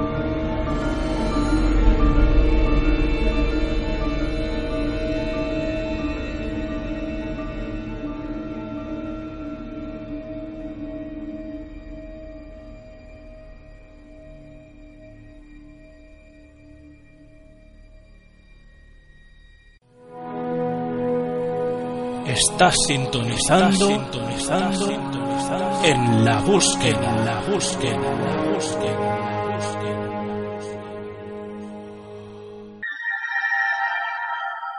Y bueno, ahora entramos en esa sección que siempre digo que está todo oscuro, que no sé qué, porque Qué miedo, qué miedo. hoy sí, pero hoy hay luz, ¿eh? Hoy Sí. vi que hay luz porque hoy el oscuro yo he venido de negro, digo, ¿para qué vamos a poner el resto de negro? Podemos conspirar con luz. ¿Tú no sabes que se puede conspirar con luz? Sí, claro que lo sé. ¿A qué conspiras tú con luz? Yo no conspiro. Mm, Dios, vamos aprendiendo de cosas de Yolanda Solo García. conspiro en esta sección yo. Sí, en esta sección el que conspira, el, el conspirador máximo es José María Ibáñez, que ya nos espera desde las Islas Baleares. Muy buenas, José María. Muy buenas. Y bueno, ¿qué, qué nos llevas hoy? ¿Qué, ¿De qué vamos a hablar? Pues hablaremos de la pactio secreta. Vaya. ¿Y qué es eso? pacto secreto. Sí, un, un tema muy curioso. ¿eh? Un tema muy curioso. mm, Dicen las malas lenguas. eh, Cuando digo las malas lenguas me refiero a, a toda esta serie de historiadores no oficiales ¿Mm? que en el año 1228 el gran emperador Federico II de Hohenstaufen, en- no confundamos con Federico Barbarroja, que era su abuelo, él fue el, el emperador del Sacro Imperio Romano Germánico. Bueno, pues parece ser que en 1228 Federico II presidió en San Juan de Acre una, especie de tabla redonda de la caballería mundial. En esta reunión estuvieron los templarios, teutónicos, los asesinos, en fin, turcos, etcétera, etcétera. Un poco pues bueno, los principales grandes maestres de estas, de estas órdenes. Eh, y, parece ser que ahí hubo un pacto secreto con el fin de establecer lo que hablábamos en, el último programa, que hablábamos del gran monarca, pues un poco era establecer una, una religión universal bajo, ellos planteaban bajo la dirección de dos, de dos emperadores o dos jefes, uno que sería el espiritual, el papa, y otro el político, que sería el emperador, ¿no? Eh, claro, ahí hay un mensaje un poco críptico, porque hay una, una, una parte que es la que más, eh, la, más conspiradora, por decirlo de alguna forma, ¿no? Porque ellos planteaban, o, o, investigadores han planteado, en, en, uno de los papiros, de los papiros o manuscritos que se encontraron en, que hacían referencia a esta época, hablaban que por encima de todas formas de este papa, que sería el, el jefe espiritual y del emperador, que sería el dignatario político, eh, ambos elegidos independientes el uno del otro, pues por encima de este emperador y de este pontífice existiría una autoridad suprema misteriosa. Y esta autoridad suprema misteriosa nos llevaría un poco a el gran monarca o al rey del mundo, como también se ha denominado de alguna forma el, el, el porqué de esta situación secreta. Eh, incluso se, se, quería plantear que, es, que Federico II fuera algo así como, como una especie de rey del mundo con la finalidad de crear un imperio universal. Fíjate que es, que es curioso que a la fecha de 1228 coincide mucho, y te lo digo porque es un tema que, que, esta semana he estado un poco, un poco mucho investigando sobre la temática, coincidiría mucho con una historia que fue la, la conquista de, de, Mallorca por parte de Jaime, de Jaime I el Conquistador que curiosamente eh, se puso en marcha en el año 1228 también, el mismo año que tuvo lugar este pacto secreto, una reunión que tuvo lugar en, en la ciudad de Tarragona, eh, donde se sentaron las bases, no se conquistó Mallorca en aquella fecha, pero sí que se eh, sentaron las bases para la conquista de Mallorca, que fue luego, en el año 1229. Pues bien, ahí que también habla de, de que el rey eh, Jaime I, del que hablaremos en su día también, porque es una historia como muy bonita, también había, podía ser que hubiera sido designado también como rey del mundo. No olvidemos que Jaime I estuvo con los templarios también. Pero rey del mundo visible. Visible, visible, sí. Lo que pasa, han habido varios, varios intentos a lo largo de la historia de este, de este monarca, ¿no? Lo que pasa que luego, pues bueno, la historia cambia y lo que tenía que ser un gran monarca, pues acaba sin serlo. Es decir, que el gran monarca, pero siempre hablábamos eso, habría un monarca visible, tanto, digamos, monarca del, que gobierna eh, y mm. luego monarca religioso, y luego habría, digamos, el, el gran monarca en la sombra. El oculto. Que, que, pero bueno, siempre, como tú decías, este Federico II y lo que estabas comentando del pacto secreto eh, fue un intento y uno de tantos intentos. Uno de tantos. ¿Y por qué no fructifica este intento en concreto? sí, hombre, era, era, era complicado. Tú ten en cuenta que al parecer tanto Federico II como los templarios en este, en este caso, que tiene mucho que ver, porque, bueno, templarios, habían los caballeros teutónicos también, que no dejaban de ser una especie de templarios, que además ayudaron a Federico II en una de las de las conquistas, en una de las batallas que tuvieron lugar en, en San Juan de Acre eh, como te decía, no, no, no olvidemos mm. que los dos buscaban de alguna forma la unión de las tres religiones más importantes. Esto lo, lo, lo buscaron los templarios, lo buscó también eh, Federico II, y claro, esto es complicado. Si verdaderamente el hit de la cuestión, por lo que hablábamos mm, de, de, de una religión mundial, de una única moneda y de un gobierno mundial, que es lo que plantea, de hecho, desde hace años el nuevo orden mundial, Claro, eh, eso está muy bien y sería muy bonito, pero mm, si nos imaginamos lo que podría representar la unión de las tres grandes religiones sería complicado. A ver, una persona como nosotros, que estamos un poco al margen, eh, en el sentido de que, por, lo, por lo, tampoco voy a ponernos a vosotros en este caso, me pongo a mí personalmente, que tengo un poco mi propia religión y que no creo en ninguna, sí que creo en una esencia, pero hay gente que efectivamente es muy, eh, está muy metida en la religión que sea y sabes que incluso se vuelve, se, vuelve, se llega al fanatismo, ¿no? Mm. Claro, es complicado poder unir tres religiones en, en una sola. Y entonces, José María, en tanto con Federico II y ese intento, ¿no? De unificación, eh, luego los posteriores intentos también eh, se estropean, digamos, de alguna manera por ese, por eso mismo, por ese, esa dificultad, ¿no? De, de, mantener, por ejemplo, a las religiones. Hombre, este es un punto, y creo que es un punto importante. No olvidemos también que la mayoría de las guerras ha sido por culpa de la religión. Sí, la mayoría. Está clarísimo. Mm. Entonces, por culpa de la religión ha habido muchas guerras, se ha derramado mucha sangre. Entonces, allí es un, es un punto, hombre, supongo que habrá más. Me imagino que eh, toda conspiración, por muy buena que sea, pues siempre tiene unos enemigos e incluso los propios eh, componentes de la conspiración eh, igual se desdicen y ven que aquello no está bien. Es decir, hay un cúmulo de, de, de despropósitos, ¿no? Es muy difícil la unión, ya lo sabemos. Unirnos es complicado, porque además siempre hay quien trata de, de que no estemos unidos, el divide y vencerás del que siempre hemos hablado, ¿no? Claro, y en esa unión siempre es curioso porque siempre hay alguien que quiere estar por encima de los otros. Y si se habla de una unión, técnicamente tendrían que estar todos a la par. Exactamente. Entonces ahí ya el carácter humano ya cae por su mm. propio peso. Y también, aparte de la figura de Federico II y este pacto secreto que se intentó, también nos ibas a llevar a, un punto en, en Bari, ¿no? En la región de Abulia, llamado Castel del Monte. Explícame por qué en concreto y por qué lo traes aquí a Conspirando, que es Gerundio. Pues mira, Castel del Monte, que es una edificación preciosa, o sea, cualquiera, y ahora que tenemos las herramientas, una herramienta muy, muy imprescindible, entre comillas, como es Internet, podemos ver, eh, podemos entrar por Google mismo, poner Castel, Castel del Monte y nos encontraremos una edificación preciosa. Es un, es un castillo impresionante fue, eh, fue considerado en la Edad Media como una, la maravilla única y es una construcción donde el número 8 es la base absolutamente de todo. No olvidemos que el 8 era el número, el número preferido por los templarios. Es todo octogonal. Lo curioso del caso es que es un castillo que no, no guarda, o sea, no tiene ninguna estancia para vivir. Es decir, no hay ninguna habitación. Simplemente es, es un castillo grande, todo formado por, por, por ocho, los cuartos inferiores son ocho, los superiores son ocho, hay un octógono principal, eh, cuenta con una única puerta de entrada que está orientada hasta, hasta sudoeste, dicen que hacia el, el eje Jerusalén-Andria, y solo hay, un, o sea, fíjate, el patio octogonal que se denomina la Cámara del Maestro. Pues bien, este castillo también tiene ocho esquinas, la forma de corona, eh, como decíamos, es muy parecida eh, la forma de estas ocho esquinas con la corona de la capilla de, de, Aquisgrán, donde Federico, Federico II, el emperador, como decíamos antes, del Sacro Imperio Romano Germánico, fue, coronado.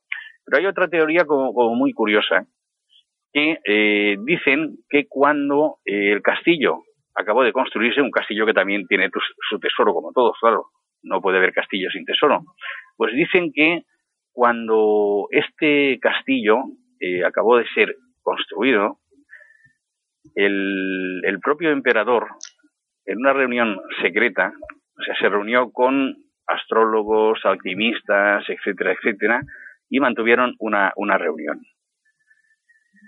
Es muy curioso. O sea, se encerraron y se encerraron durante varios días, sus sabios, sus astrólogos, sus brujos, sus alquimistas, ahí. ¿De qué hablaron? Pues no se sabe. Es muy curioso, por eso te decía que es un castillo, claro, normalmente la mayoría de castillos que uno puede visitar, hombre, pues ahí la gente vivía, ¿no? Este no, no era un castillo ni de, defensa, no sirvió para, para ningún tipo de defensa, ni servía tampoco para, es decir, para vivir cómodamente, pero sí que curiosamente, al construir el castillo, lo primero que hicieron es reunirse, él se reunió con sus, vamos a decirlo, asesores ocultistas y alquimistas, curiosamente.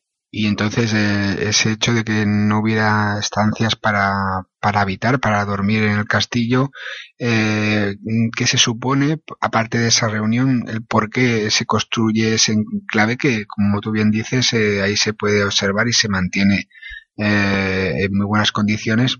Mm, ¿Qué pudo motivar el, el hacer el, ese castillo?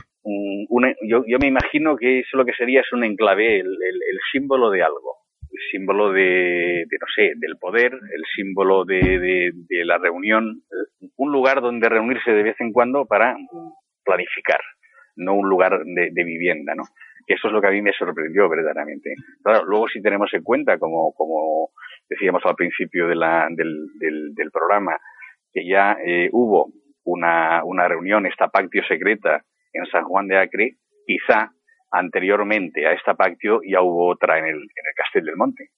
Es decir, eh, por eso traía esa colación tanto la figura de Federico II como el Castel del Monte, porque pudo ahí tener eh, esa relación. Como siempre decimos aquí en Conspirando, que es Gerundio, lo que hace José María es hilar e hilar ahí en la historia y en hechos que, que suceden y bueno, ¿por qué no? Pueden haber en este caso una relación porque realizar un castillo de esa magnitud, eh, ¿no? de esa magnificencia como Castel del Monte para luego ni siquiera vivir ni, se- ni servir de fortificación ni de nada, Ni de nada. pues la verdad es que es bastante curioso como mínimo, ¿no? Exactamente. Además también dicen, por ejemplo, que eh, servía también como una especie de, de, de calendario celeste. Es decir, se ve que en, en distintas fechas del año se producen unas determinadas situaciones de luz y de sombras que transforman este castillo en una especie de calendario celeste en tres dimensiones. Yo no he estado, me gustaría estar de verdad para poder comprobar estos temas. ¿no? Lógicamente está construido anterior a este castillo, había otra construcción mucho más antigua. Tú ya sabes que normalmente castillos, catedrales, iglesias, eh, se construyen en, no se construyen en un lugar así por capricho, sino se construyen en, en un sitio donde anteriormente había algo, un sitio de poder, una energía, una, unas eh, leyes, eh, de, de unas, unas eh, eso, energías de poder, las lí- líneas ley que se les llama. Sí.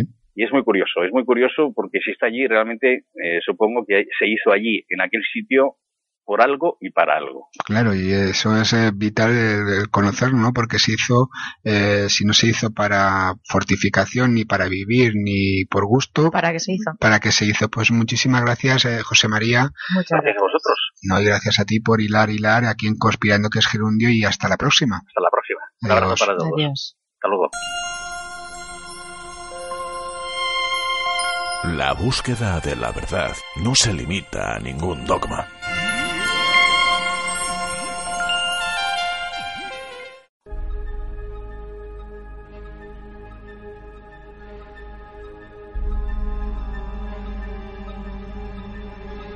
Bueno, queridos buscadores, tenemos aquí a otra testigo de lo insólito.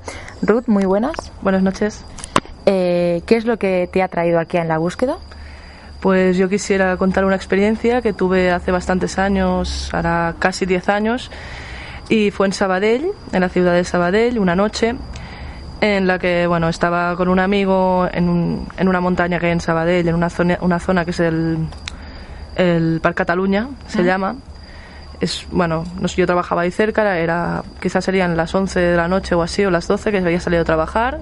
Me gustaría decir que no había tomado nada extraño, ni alcohol, ni drogas, o sea, no tenía la conciencia alterada.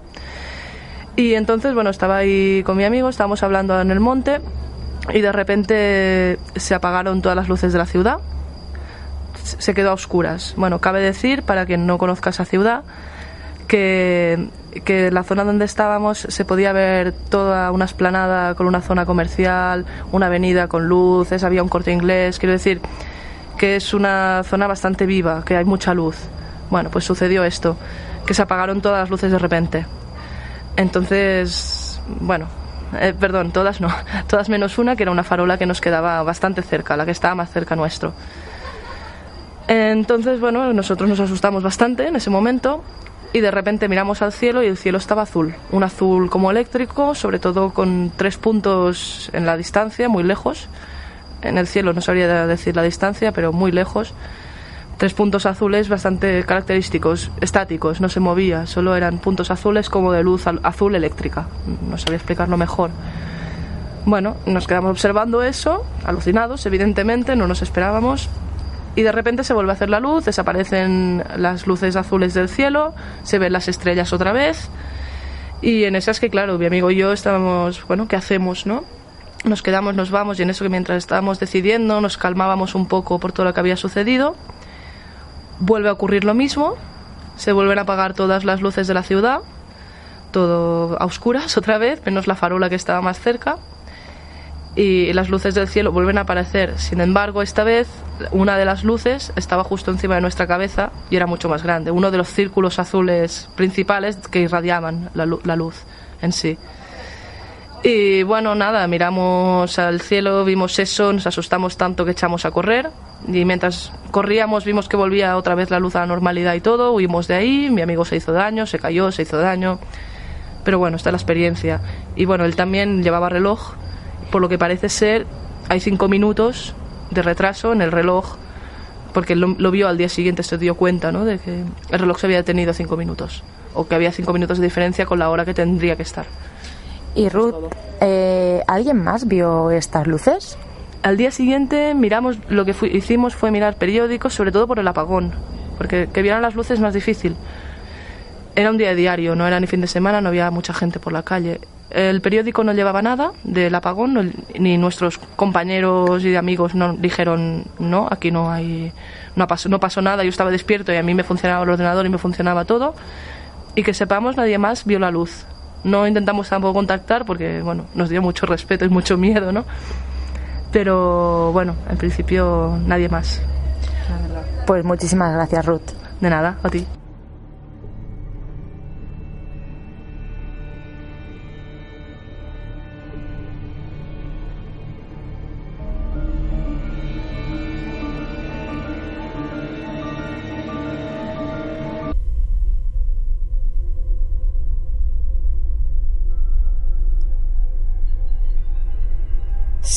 Investigar y experimentar, acompáñanos cada semana en la búsqueda de respuestas.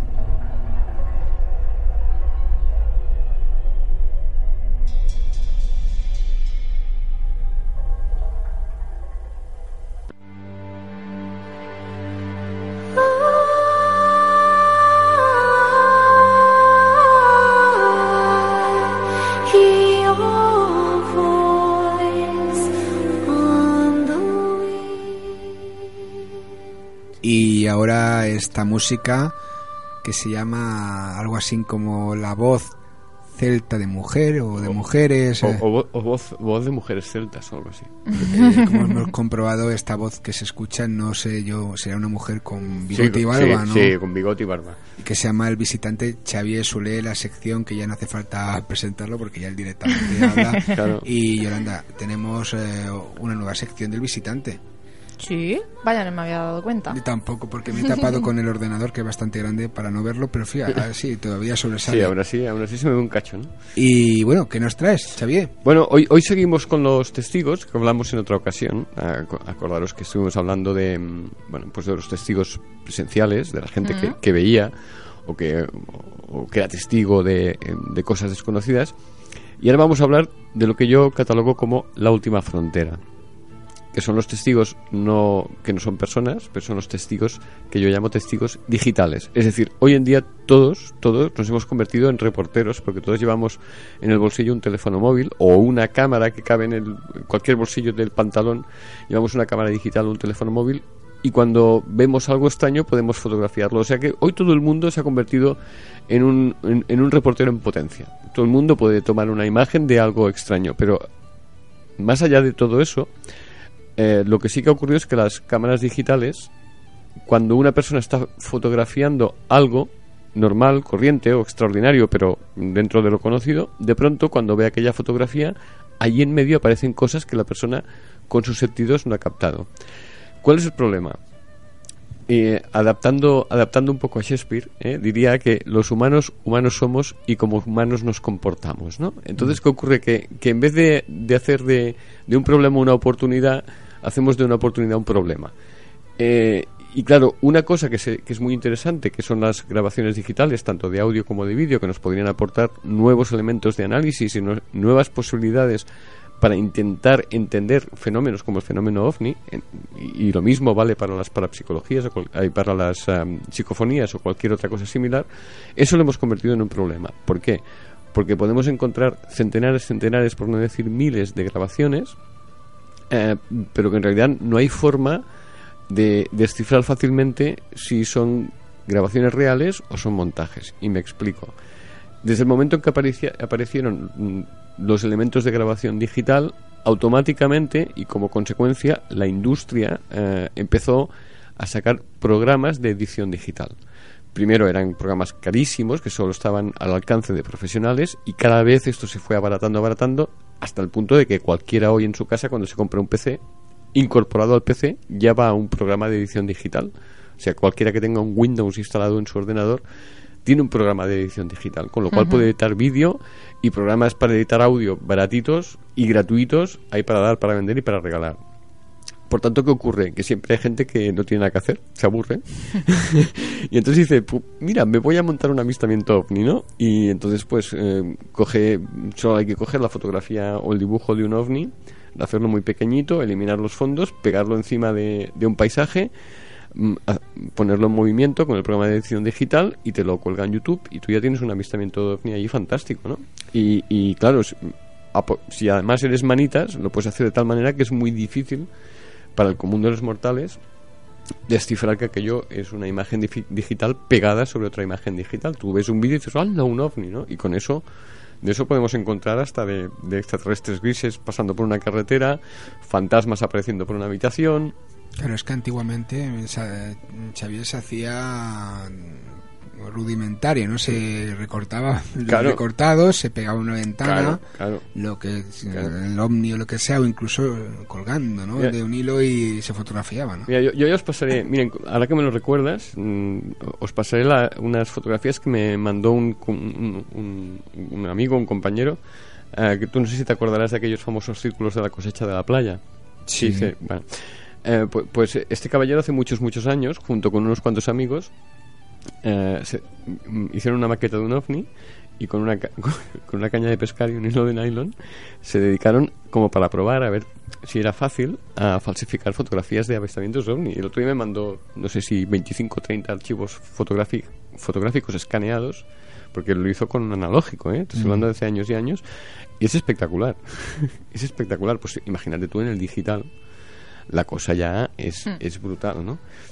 Entonces, ¿qué ocurre? Que nosotros tenemos una herramienta que nos permitiría hacer muchas cosas desde el, desde el, eh, el punto de decir, bueno, nos hemos dado cuenta, por ejemplo, de que cuando hay huracanes o cuando, o cuando hay volcanes en erupción, etcétera, etcétera, etcétera, de pronto, cuando hay, se filma eso, de pronto aparecen objetos voladores no identificados, sin que uno haya sido consciente de que salen, para hacer probaturas, es decir, vamos a grabar con infrarrojos, vamos a grabar con, ultra- con ultravioletas, que con una cámara digital se puede mucho más fácilmente que con una cámara analógica. Eso, mm, yo sé que hay gente que lo hace, pero se hace muy poquito. Pero en cambio lo que abunda es lo otro. Eh, gente que se ha hecho con un programa, programa de edición digital, tanto de audio como de vídeo, y se lo pasan teta, permitidme la expresión coloquial, se lo pasan teta, eh, teta eh, mm, bueno, mm, volviéndonos locos, eh, con archivos que uno no sabe si son ciertos o falsos. Es decir, una cosa que nos podía, ser- nos servir para dar veracidad a testigos o incluso para ver cosas que el ojo no ve y decir atentos porque nosotros no percibimos cosas que en cambio el programa la fotografía digital o el audio digital sí nos permite percibir y por tanto aquí hay una línea de estudio en lugar de eso hemos tenido más fácilmente a ver quién lo hace más gorda ¿no? claro a ver quién monta el vídeo más espectacular a ver quién hace el audio más espectacular Mm, claro una cosa que era una ventaja o que es una ventaja pues se ha convertido en un problema, porque tú entras en YouTube y, y yo sinceramente, yo llego a un momento que ya es que me vuelvo loco, es decir, mm, lo habéis seguro que vosotros mismos lo habéis comprobado y os habéis dado cuenta, ¿no? Que saltan noticias. Eh, Mira, un caso famosísimo del año pasado, el ovni de Jerusalén. El ovni de Jerusalén era un montaje digital. Hace Eh, poquito lo vi, claro. ese vídeo. Eh, Eso era un montaje que aún no queda claro si era para, para, promocionar, para promocionar un concurso de cortometrajes que se, está, eh, que se estaba realizando en, en, en Israel Hmm. o si era para promocionar eh, que en aquel momento iba a aparecer en Israel la, la película eh, Be- La batalla de los ángeles. No quedó claro si era un- una campaña de para promocionar una cosa o la otra, pero lo cierto es que era una campaña para prom- promocional que al final no se sabe cuál era el objetivo. En Israel lo sabrán, pobrecitos, pero en el resto del mundo no quedó claro, ¿no? Pero a eso se le dio un bombo y un platillo que, bueno, fue espectacular. Nunca mejor dicho. Nunca mejor Sí. dicho el platillo, ¿no? Y entonces, claro, nos, nos encontramos de pronto que todo el mundo le dio, le dio veracidad y a nadie, a nadie, bueno, a mí sí, pero a nadie más se le ocurrió llamar a Jerusalén y preguntar, ¿alguien que viva en Jerusalén ha visto aquello? Nadie lo había visto. Yo, ya, yo me puse en contacto con personas aquí que tenían relaciones con Jerusalén, llamaron a Jerusalén y dijeron, pero aquí no se ha visto nada. Claro, y lo curioso y lo que tú comentas, ¿no? Un paso tan Sencillo. tan sencillo que Mm. es primero saber si existe, porque en los círculos de las cosechas, por ejemplo, Mm. que tanto y tanto abundan por la red de redes, eh, hay tantos que realmente ni siquiera existen, ni claro. siquiera han salido en, en- en ese campo que, que lo fácil es, imagínate, pues o, o intentar eh, mirar alguna fotografía de la zona o alguna noticia, porque si sales en algún sitio, en alguna noticia tiene que salir, ¿no? Y no se hace. Pero, pero incluso tan sencillo, tan sencillo, como igual como las radios mm, llaman a cualquiera en cualquier parte del mundo para hacer una broma, coger el listín telefónico y decir, voy a llamar a alguien del pueblo, aquel igual le preguntar, oiga, en tal campo ha aparecido tal cosa. Es que es tan sencillo como coger un teléfono a veces, ¿no? Mm. Y no lo hace. O sea, se da la noticia como buena y ¡pip!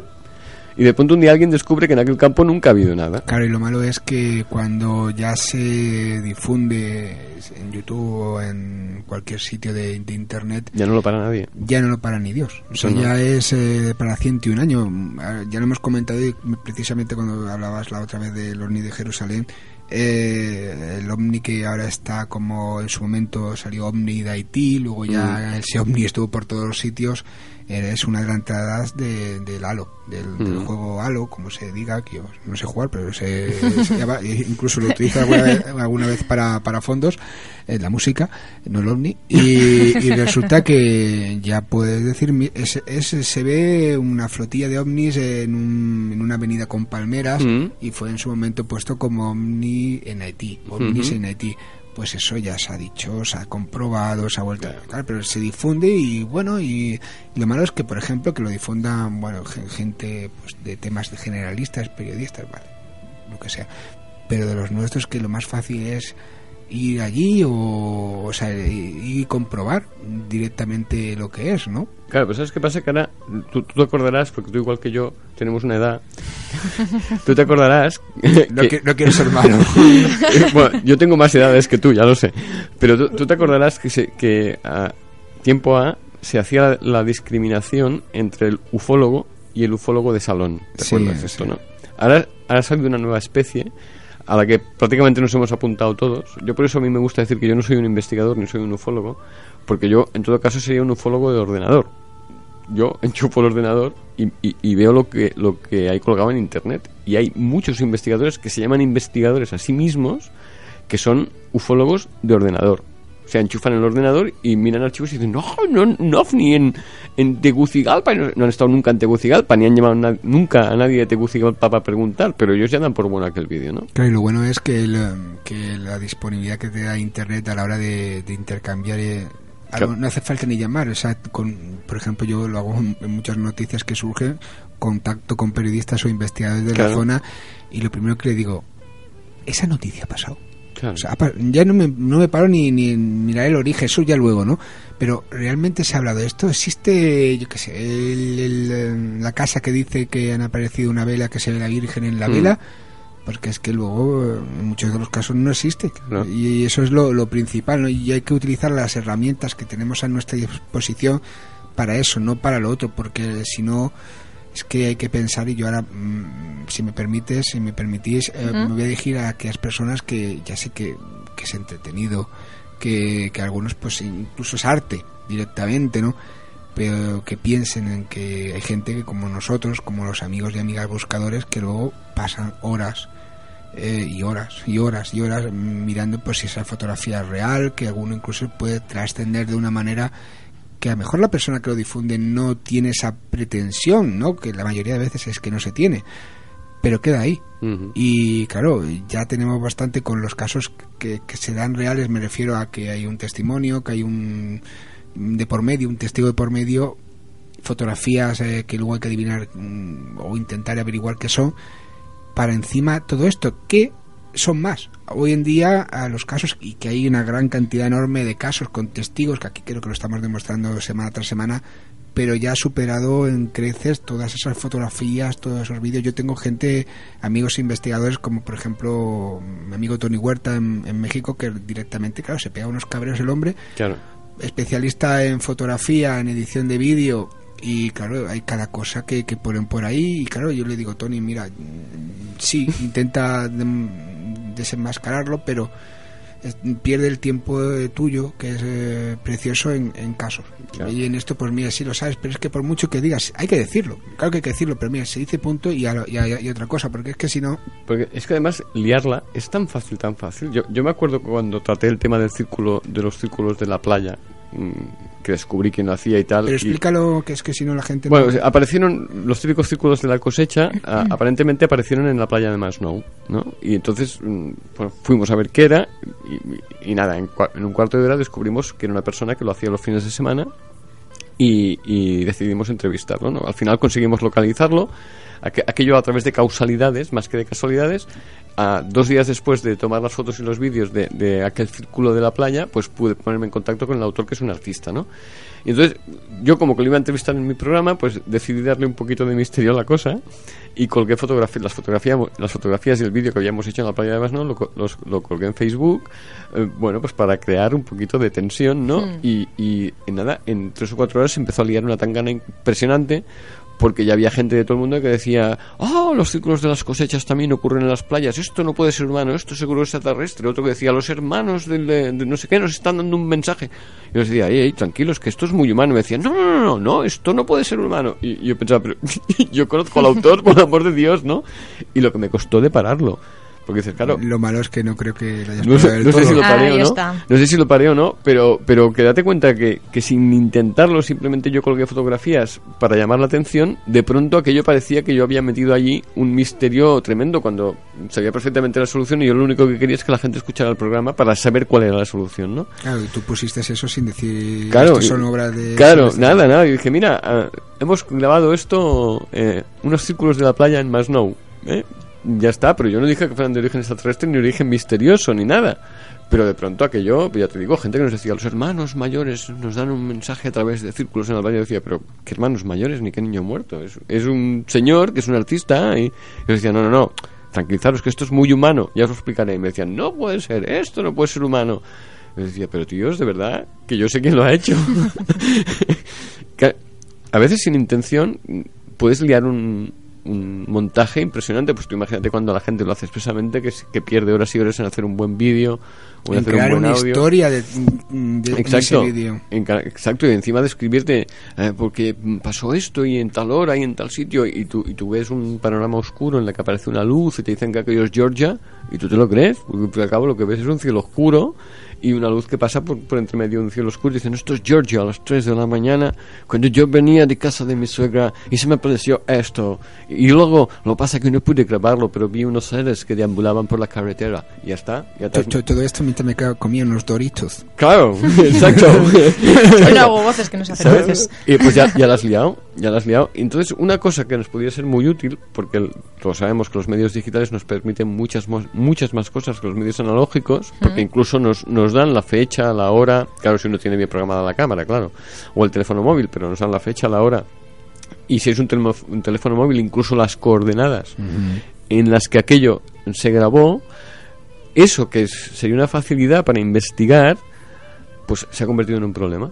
Hemos conseguido co- aquella, la última frontera que nos quedaba, que es un elemento de investigación filmada o grabada en audio que nos da muchas más cosas que lo que nos da la percepción humana y de lo que nos daba eh, la grabación analógica, algo que es una frontera nueva que podíamos analizar millones de cosas, ahora de pronto se ha convertido en una especie de selva que no sabemos eh, destriar de lo que es la de lo que son los matojos, de lo que son las plantaciones valiosas, ¿no? Claro, por eso yo creo que todavía, a pesar de todo el panorama que estamos pintando, todavía se puede reconvertir eso y, utilizar los medios que tenemos a nuestra disposición para, para algo positivo, ¿no? Que es ayudar en la búsqueda de respuestas, porque no solo yo, cualquier persona que quiera, como bien dice Xavier, averiguar sobre un avistamiento, pues imagínate, hay muchísima gente, por ejemplo, un ejemplo de Ecuador que vive aquí en, Mm. en Barcelona, en España, y hay un avistamiento en Ecuador que puede contactar Ah, claro. a través de internet, de teléfono, oye,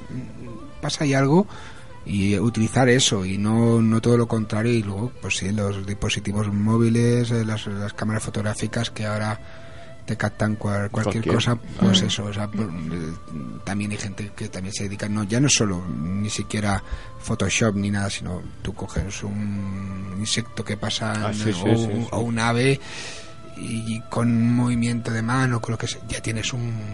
Ah, Tú, tú le, tú le das al zoom y con lo que te tiembla el pulso pillas a una, a una ave volando por delante de la cámara y aparece un ovni. Porque como que tú lo que has hecho ha sido hacer... A mí, a mí me tiembla. Yo Claro, pillaría no, buenas y si-. Y si, le das al zoom, y si le das al zoom a saco, es Mm. tremendo. El, el poco temblor que tú tengas mm, se convierte en el vídeo, se convierte en un temblor brutal. Entonces, cualquier cosa que pase rápidamente delante del objetivo de la cámara es un objeto que no se puede identificar. Claro. Claro, tú eso lo puedes colar com- como, lo que te dé la gana, ¿no?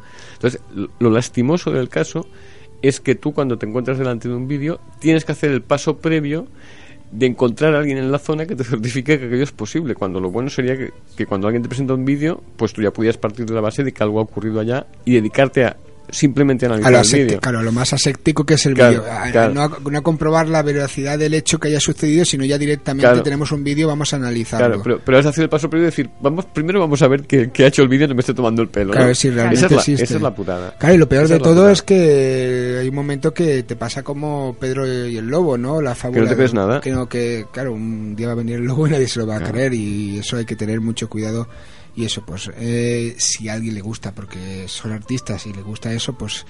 Que- que lo digan. O recreación, Claro. o una marca de agua que por lo menos quien... Porque luego lo malo es que, que a lo mejor le ha puesto un simple fondo en su perfil del Facebook y lo coge otro, lo pone y le pone Claro. a la, y ahora un vídeo de un, Claro. un vídeo o una fotografía, ¿no? Eh, ¿Algo más eh, en tu visita o No, ya...? no, no, no, caballero, con esto y un bizcocho hasta mañana a las 8. Bueno, a las 8 aquí estarás, Igual eh, no hay nadie, ¿no?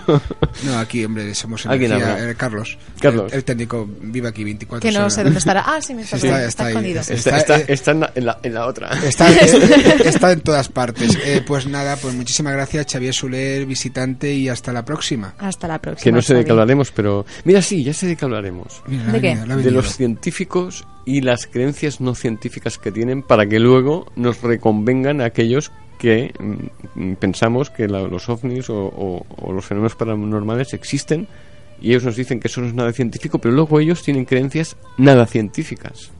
Ese titular luego hay que cortarlo porque cuando lo pongo en el sumario, o sea, eh, es directamente un artículo. Pues- pues se puede titular básicamente como el acientifismo de los científicos o algo así. Bueno, pues ya Pues- tienes deberes para la próxima vez. Pues ahí queda eso y un saludo y hasta la próxima. Pues hasta la próxima. Un Hasta la saludito. próxima.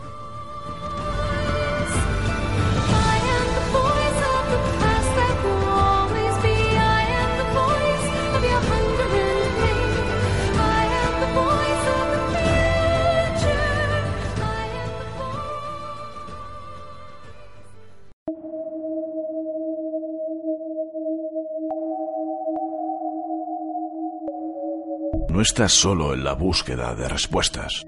Acompáñanos, amiga, amigo buscador.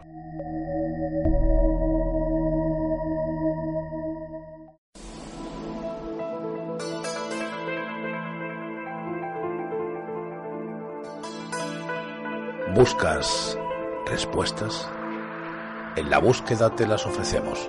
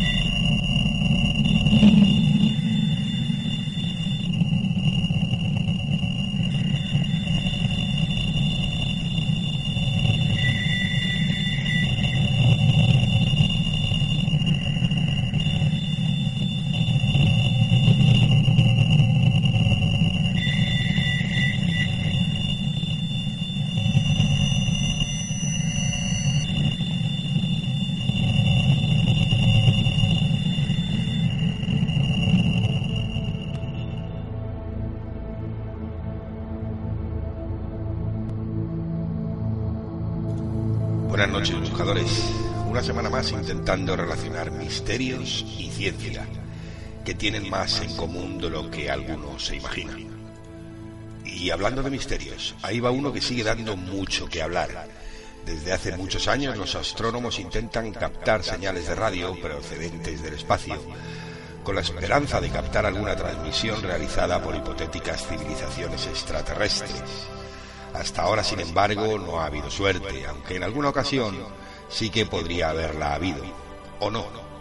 Este es el caso de la famosa señal WOW, cuyo origen sigue siendo motivo de controversia. Desde que el programa SETI, del cual ya hemos hablado aquí, comenzó la búsqueda de posibles señales de radio extraterrestre hace unas pocas décadas, ha habido muchas falsas alarmas, pero también casos de señales fugaces interesantes que han desaparecido tan rápido como aparecieron. Si una señal potencial no se repite por más cuidadosamente que se observe, es prácticamente imposible determinar si tiene realmente un origen cósmico. Una señal de este tipo en particular capturó la atención de los astrónomos el 15 de agosto del año 1977. La famosa señal WOW fue detectada por el radio observatorio Big Air de la Universidad Estatal de Ohio fue 30 veces más fuerte que el ruido de fondo, pero solo duró 72 segundos y nunca más se volvió a detectar, a pesar de las reiteradas búsquedas posteriores. Para esta señal hay tres hipótesis que intentan explicar el fenómeno. El primero dice que la señal proviene de una emisión de radio de un satélite artificial que atravesó esa órbita en ese instante. La segunda dicen que la emisión de radio fue producida o producto de un acontecimiento astronómico de enorme potencia. Y la tercera dice que la señal tiene su origen en una civilización extraterrestre con un potente transmisor. Mucho se ha especulado sobre esta última posibilidad, alegando que de querer comunicarse con otra civilización se debería usar la frecuencia del hidrógeno. Jerry R. Heeman, el descubridor de la señal, siempre ha expresado sus dudas de que la señal pueda tener un origen extraterrestre. Según sus palabras, y por abrimos comillas, deberíamos haberla visto de nuevo cuando la buscamos más de 50 veces. Algo me sugiere que se trató de una señal con origen terrestre que simplemente fue reflejada por algún pedazo de basura espacial. Cerramos comillas. La radiación procedía de la dirección de Sagitario y de un ámbito de frecuencias de unos 1420 MHz. Estas frecuencias forman parte del espectro de radio en el que todo tipo de transmisión está prohibida por un acuerdo internacional, lo que descarta la posibilidad de una procedencia terrestre. La estrella más cercana en esa dirección está a unos 220 años luz, así que si la señal venía de allí, la tuvo que causar un acontecimiento astronómico de enorme potencia que no ha sido posible detectar hasta ahora. O quizás fue realmente una civilización alienígena con un transmisor de gran potencia. Cuando la señal fue vista en los datos fue tan pronunciada que el científico del SETI, Jerry Heeman, que fue quien la descubrió, la encerró en un círculo mm, con impresión de tinta roja y escribió wow, de ahí el nombre. Parecía encajar con el criterio de una señal de radio extraterrestre, pero dado que no se volvió a escuchar, los estudios de seguimiento necesarios para confirmarla o descartarla no fueron posibles. Así que, ¿qué es lo que hace a esta señal tan interesante? Pues en primer lugar, eh, pareció ser una señal de radio artificial, más que una emisión de radio natural como un pulsar o quasar. El telescopio Big Air utilizó un receptor de 50 canales de radio. La señal solo fue escuchada en una frecuencia, sin ruido en los otros canales. Una emisión natural causaría que apareciera estática en todas las frecuencias, y este no fue el caso.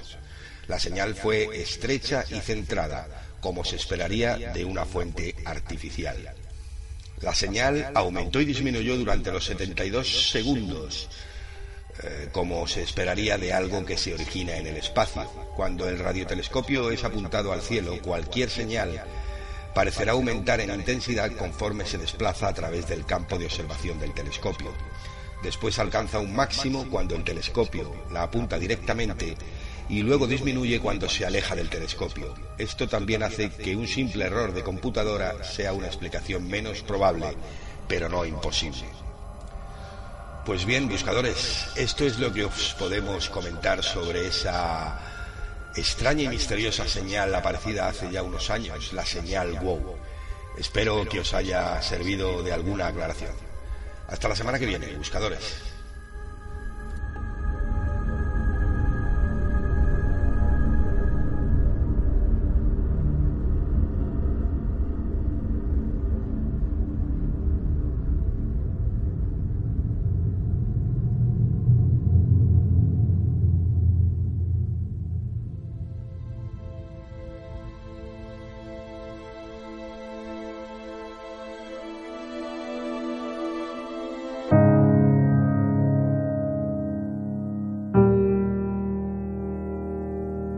Respuestas del más allá.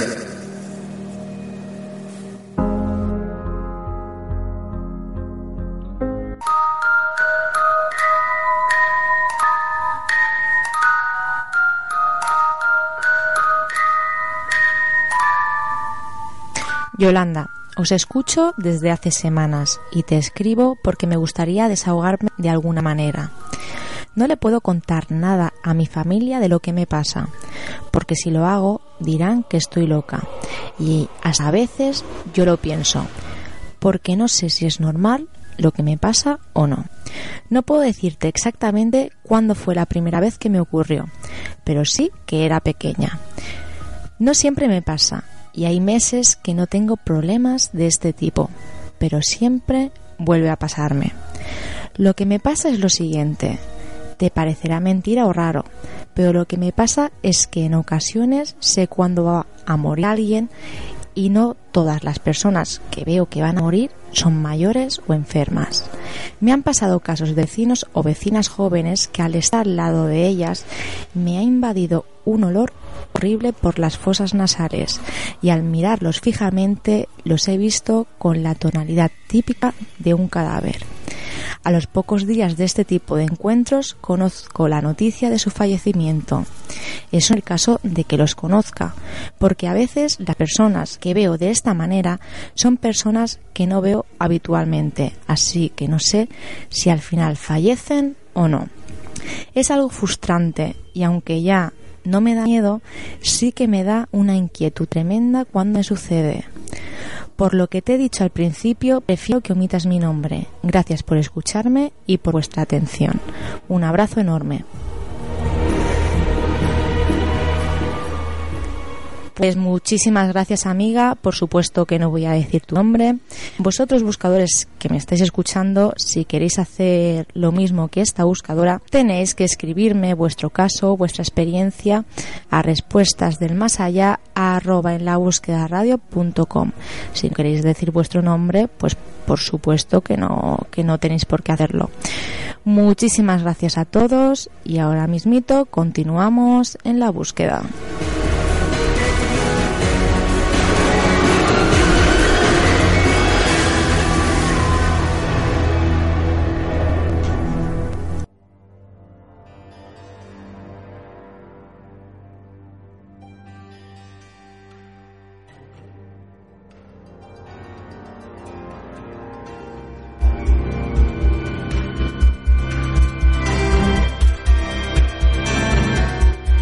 ¿Buscas respuestas? Haz preguntas.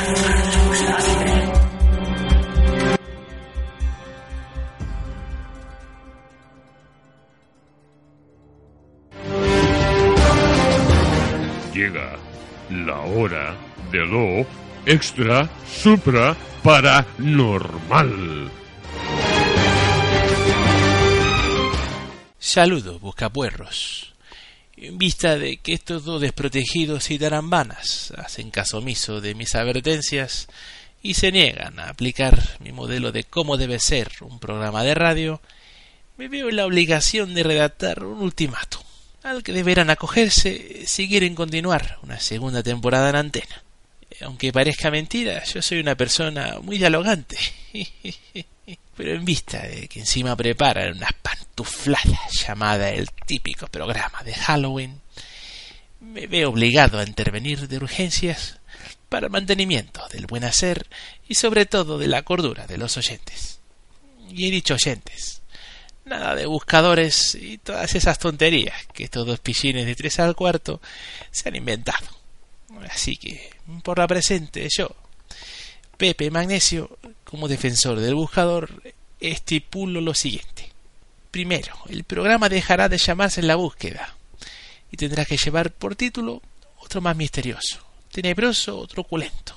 Segundo, tendrá que haber separación entre presentadores y oyentes.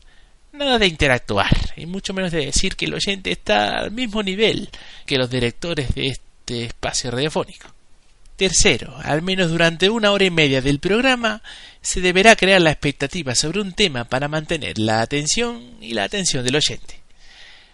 Nada de dinamismo y mucho menos de temas variados, como ahora. Cuarto, la música de fondo tendrán que ser todas tenebrosas y terroríficas, y al menos durar cinco minutos entre tema y tema.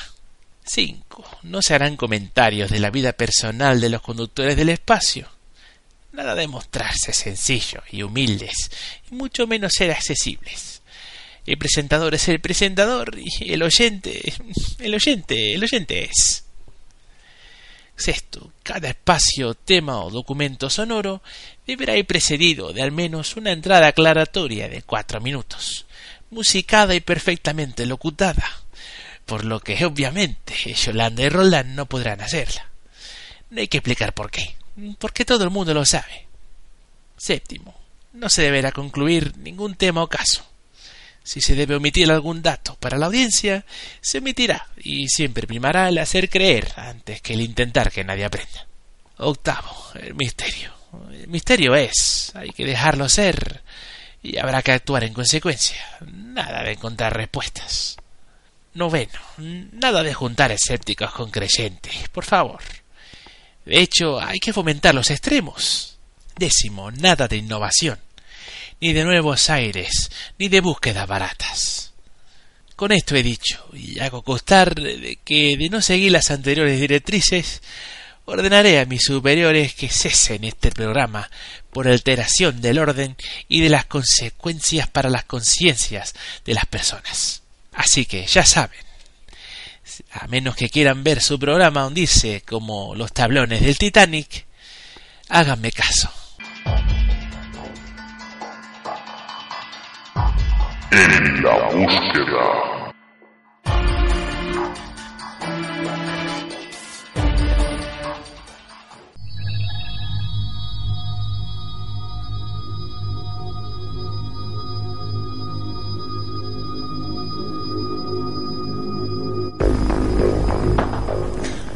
Bueno, queridos buscadores, ya hemos llegado al final del programa, pero antes de despedirnos tenemos que comentar todo lo que nos han escrito nuestros oyentes, ¿no? Bueno, una parte, una parte porque si tenemos que comentarlo todo, vamos a tener que hacer ya mismo el programa especial que nos han pedido para oyentes y que será próximamente. Podemos anunciarlo un poquito si quieres lo que hemos estado comentando. Nosotros en... Eh, ¿Cuándo acabamos la primera temporada? Eso digo yo, buena pregunta. Bueno, queridos oyentes, cuando, cuando acabemos la primera temporada, intentaremos que el último programa de esa temporada, por supuesto, que nos acabará el, el programa. Eh, es que ya estoy aprendiendo. Haremos posiblemente un programa especial de oyentes. Pues eh, el programa especial de oyentes es cada programa de En la Búsqueda. Sí, pero, bueno, más especial aún. Exclusivamente oyentes. Pues sí.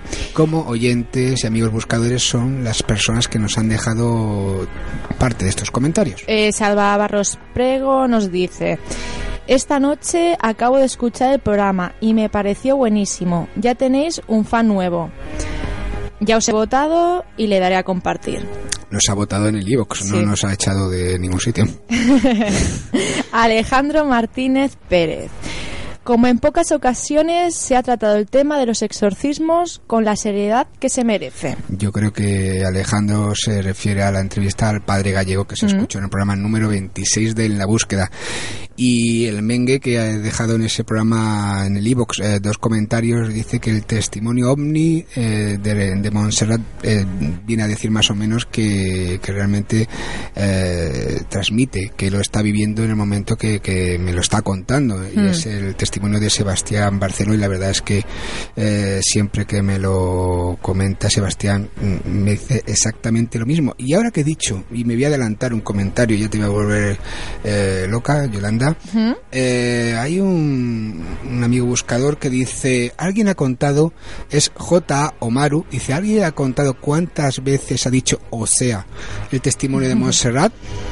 Pues la verdad es que muchísimos, pero fíjate cuántas veces digo yo J. Omaru la verdad o en la verdad.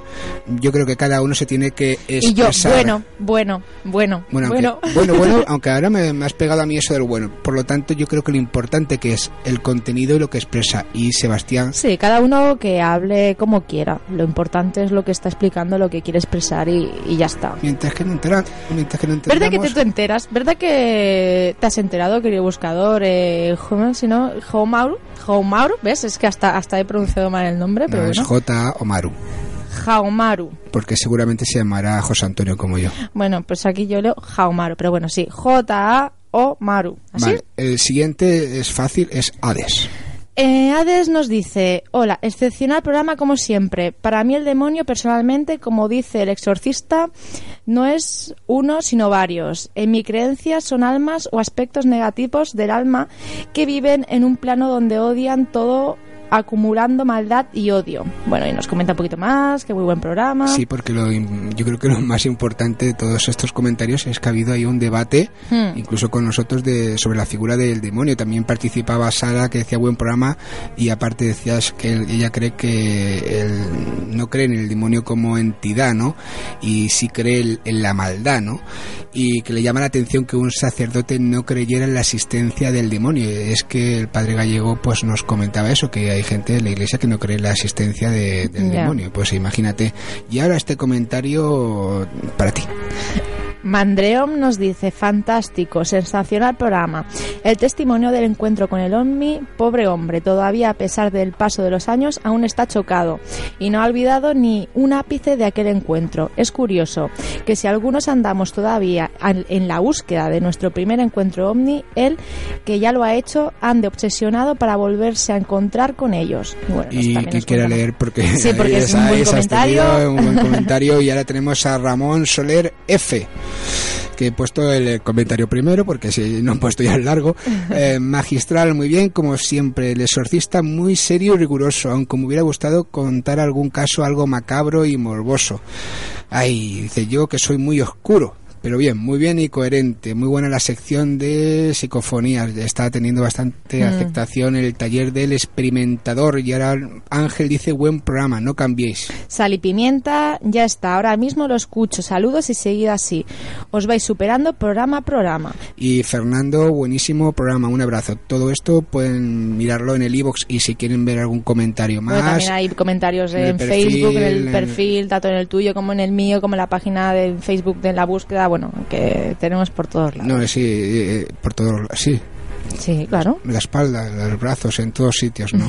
y como también la gente participa, ya lo estamos viendo estupendamente, le hemos preguntado qué es el miedo a compañeros, porque es un avance de lo que vamos a preguntar la semana que viene a los amigos y amigas buscadores que ya han participado por esa pregunta que se han hecho en el perfil de en la búsqueda.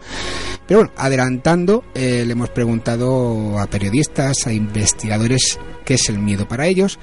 ¿Y te parece que lo vayamos a escuchar? Muy bien, me parece muy bien. Pero, como aquí siempre somos algo diferentes, lo vamos a meter uno tras otro, pero vamos a decir incluso quién lo dice. ¿Lo Sí. decimos o no? Sí, dilo, dilo, por supuesto. Yo decía que hacer un concurso para que luego adivinaran, pero no, bueno. El primero viene desde México, Ju- Juan Antonio Amezcua, que es un colaborador de la búsqueda. David Cuevas, periodista, nos responde que es el miedo para él. Jaime Borda, desde Argentina, también investigador, nos comenta que es el miedo para él. Jesús Pertierra, eh, de la Rueda de- del Misterio, pues también como no, si la pregunta es el miedo, pues qué es el miedo para él y qué efecto nos eh, produce al ser humano. Y luego, hablando de miedo y del programa que se nos avecina, que tiene que ver mucho con la noche de Halloween, ¿no?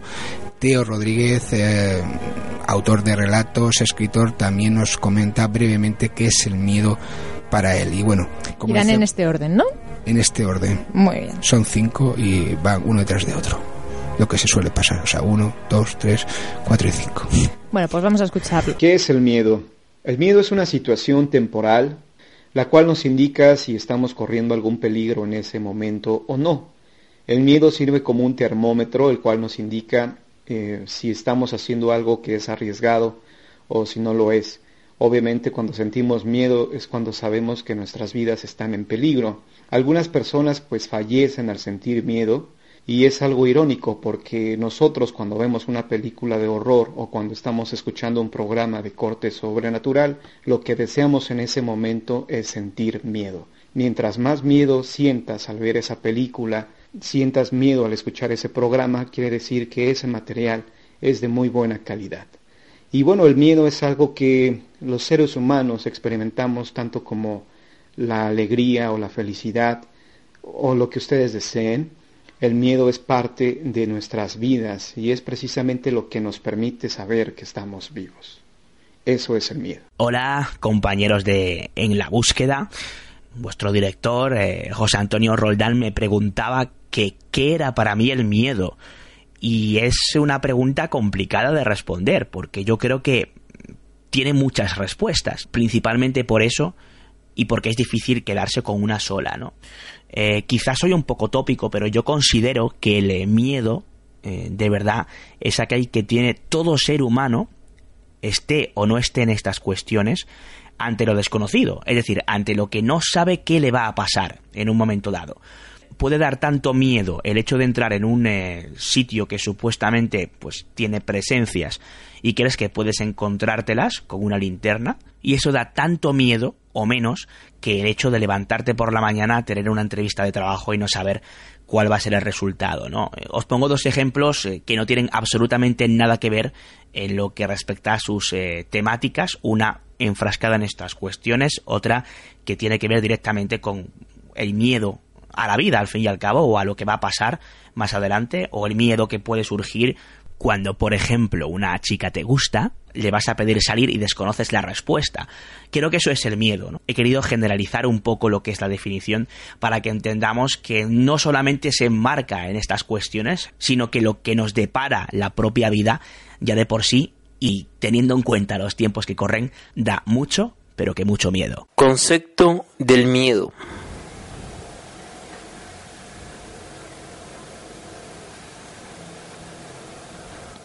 Lo sorprendí, ¿no? Tal vez para muchos el miedo sea solamente eso, estar en silencio, que nadie nos escuche o no saber qué esperar.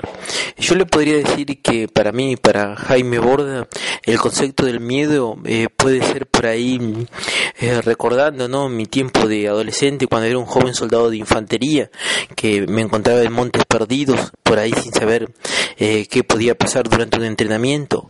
O hoy más en la actualidad el miedo por ahí puede significar el, el combate cuerpo a cuerpo en el arte marcial de taekwondo, que soy un avanzado practicante. Y más en las investigaciones ufológicas, por ahí el miedo me podía eh, pasar con qué realmente nos sucedería si tuviésemos un encuentro o un avistamiento.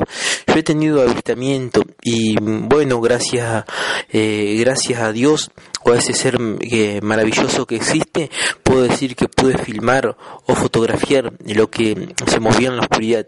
Y con relación a la vida extraterrestre, yo le podría decir que mm, tener miedo a que me imagino ¿no? que en toda la galaxia habrá eh, seres buenos y seres malos, y si ya no quisieran haber hecho algo, lo habrían hecho. Y bueno, eh, también le puedo decir que por ahí uno puede sentir miedo a un fantasma, a ver a un fantasma, eh, algo que, que, uno no sabe si, si existe, o bien también uno puede sentir miedo a la muerte, eh, posiblemente no a la muerte de uno, sino a la de un familiar, a la de un ser querido, pero eh, no sabemos qué, qué, hay más allá de la vida o la muerte. Por eso simplemente el miedo por ahí eh, puede ser el no reconocerse a sí mismo. Por ahí solamente uno debe tenerle miedo a ese mm, enemigo interior que todos tenemos.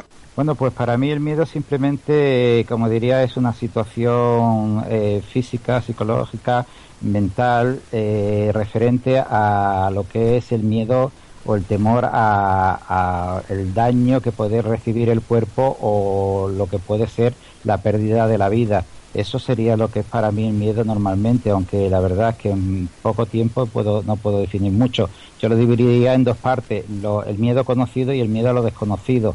El miedo a lo conocido es porque ya hemos vivido una situación parecida y los miedos a lo desconocido es precisamente por el temor a sufrir algún daño, algo que no, no, no duela y a la muerte sobre todo. Eso sería para mí el miedo mayormente. Bueno, eh, definir el miedo es bastante complicado porque eh, yo pienso que el miedo es una sensación común a todos, pero igualmente diferente para todos.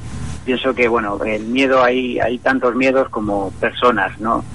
Porque cada uno somos diferente, cada uno lo sentimos de diferente manera y cada uno actuamos de diferente manera también ante, ante estos miedos. Lo que para uno puede ser un miedo algo aterrador, algo que nos paralice, pues eh, para otro mm, puede pasar prácticamente desapercibido, ¿no? Pienso también que el miedo es, es una sensación pues que nos hace eh, de alguna manera viajar a, a lo más profundo de nuestros sentimientos, porque si uno es capaz de conocer sus propios miedos, es capaz de conocerse mejor, de sentir de otra manera, mm, de, de, conocerse hasta, hasta un punto en el que jamás nadie pueda conocerte a ti. Y bueno, esto ha sido lo que opinaban nuestros amigos compañeros. Recordemos David eh, Cuevas el segundo, primero Mezcua, Jaime Borda, Jesús Pertierra y Teo Rodríguez. Y ahora ya estamos casi acabando y si Carlos Ortega te ve las señales que tú le sí, haces es que y pone aquí que debe, Iron Maiden, deben de estar pensando todo, porque hoy tenemos eh, gente que nos está viendo, estarán pensando, esta tía está loca. No, esta, tía, esta mujer, Yolanda, está practicando haciendo gimnasia porque aprovecha... Mano para arriba, mano para abajo. Claro, claro. Y bueno, la semana que viene, ¿qué tenemos? Tenemos el especial de Halloween que hemos titulado El típico programa de Halloween. Desde luego es que ni para títulos de especiales damos miedo. No, mira, es que somos así. ¿Qué le Tanto, tanto preguntar sobre el miedo y fíjate, aquí no damos miedo. La semana que viene estaremos en ese especial que será, no sé si será el típico programa de Halloween, si dará miedo, si no dará miedo, vamos a estar aquí casi todo el equipo de la búsqueda y también invitados y sobre todo los amigos y amigas buscadores. Pues sí, eh, nada, ¿qué vamos a decir? ¿Qué vamos a decir? ¿Que nos vamos? Que nos vamos. Pues bueno, queridos buscadores, nos vemos, nos escuchamos la semana que viene.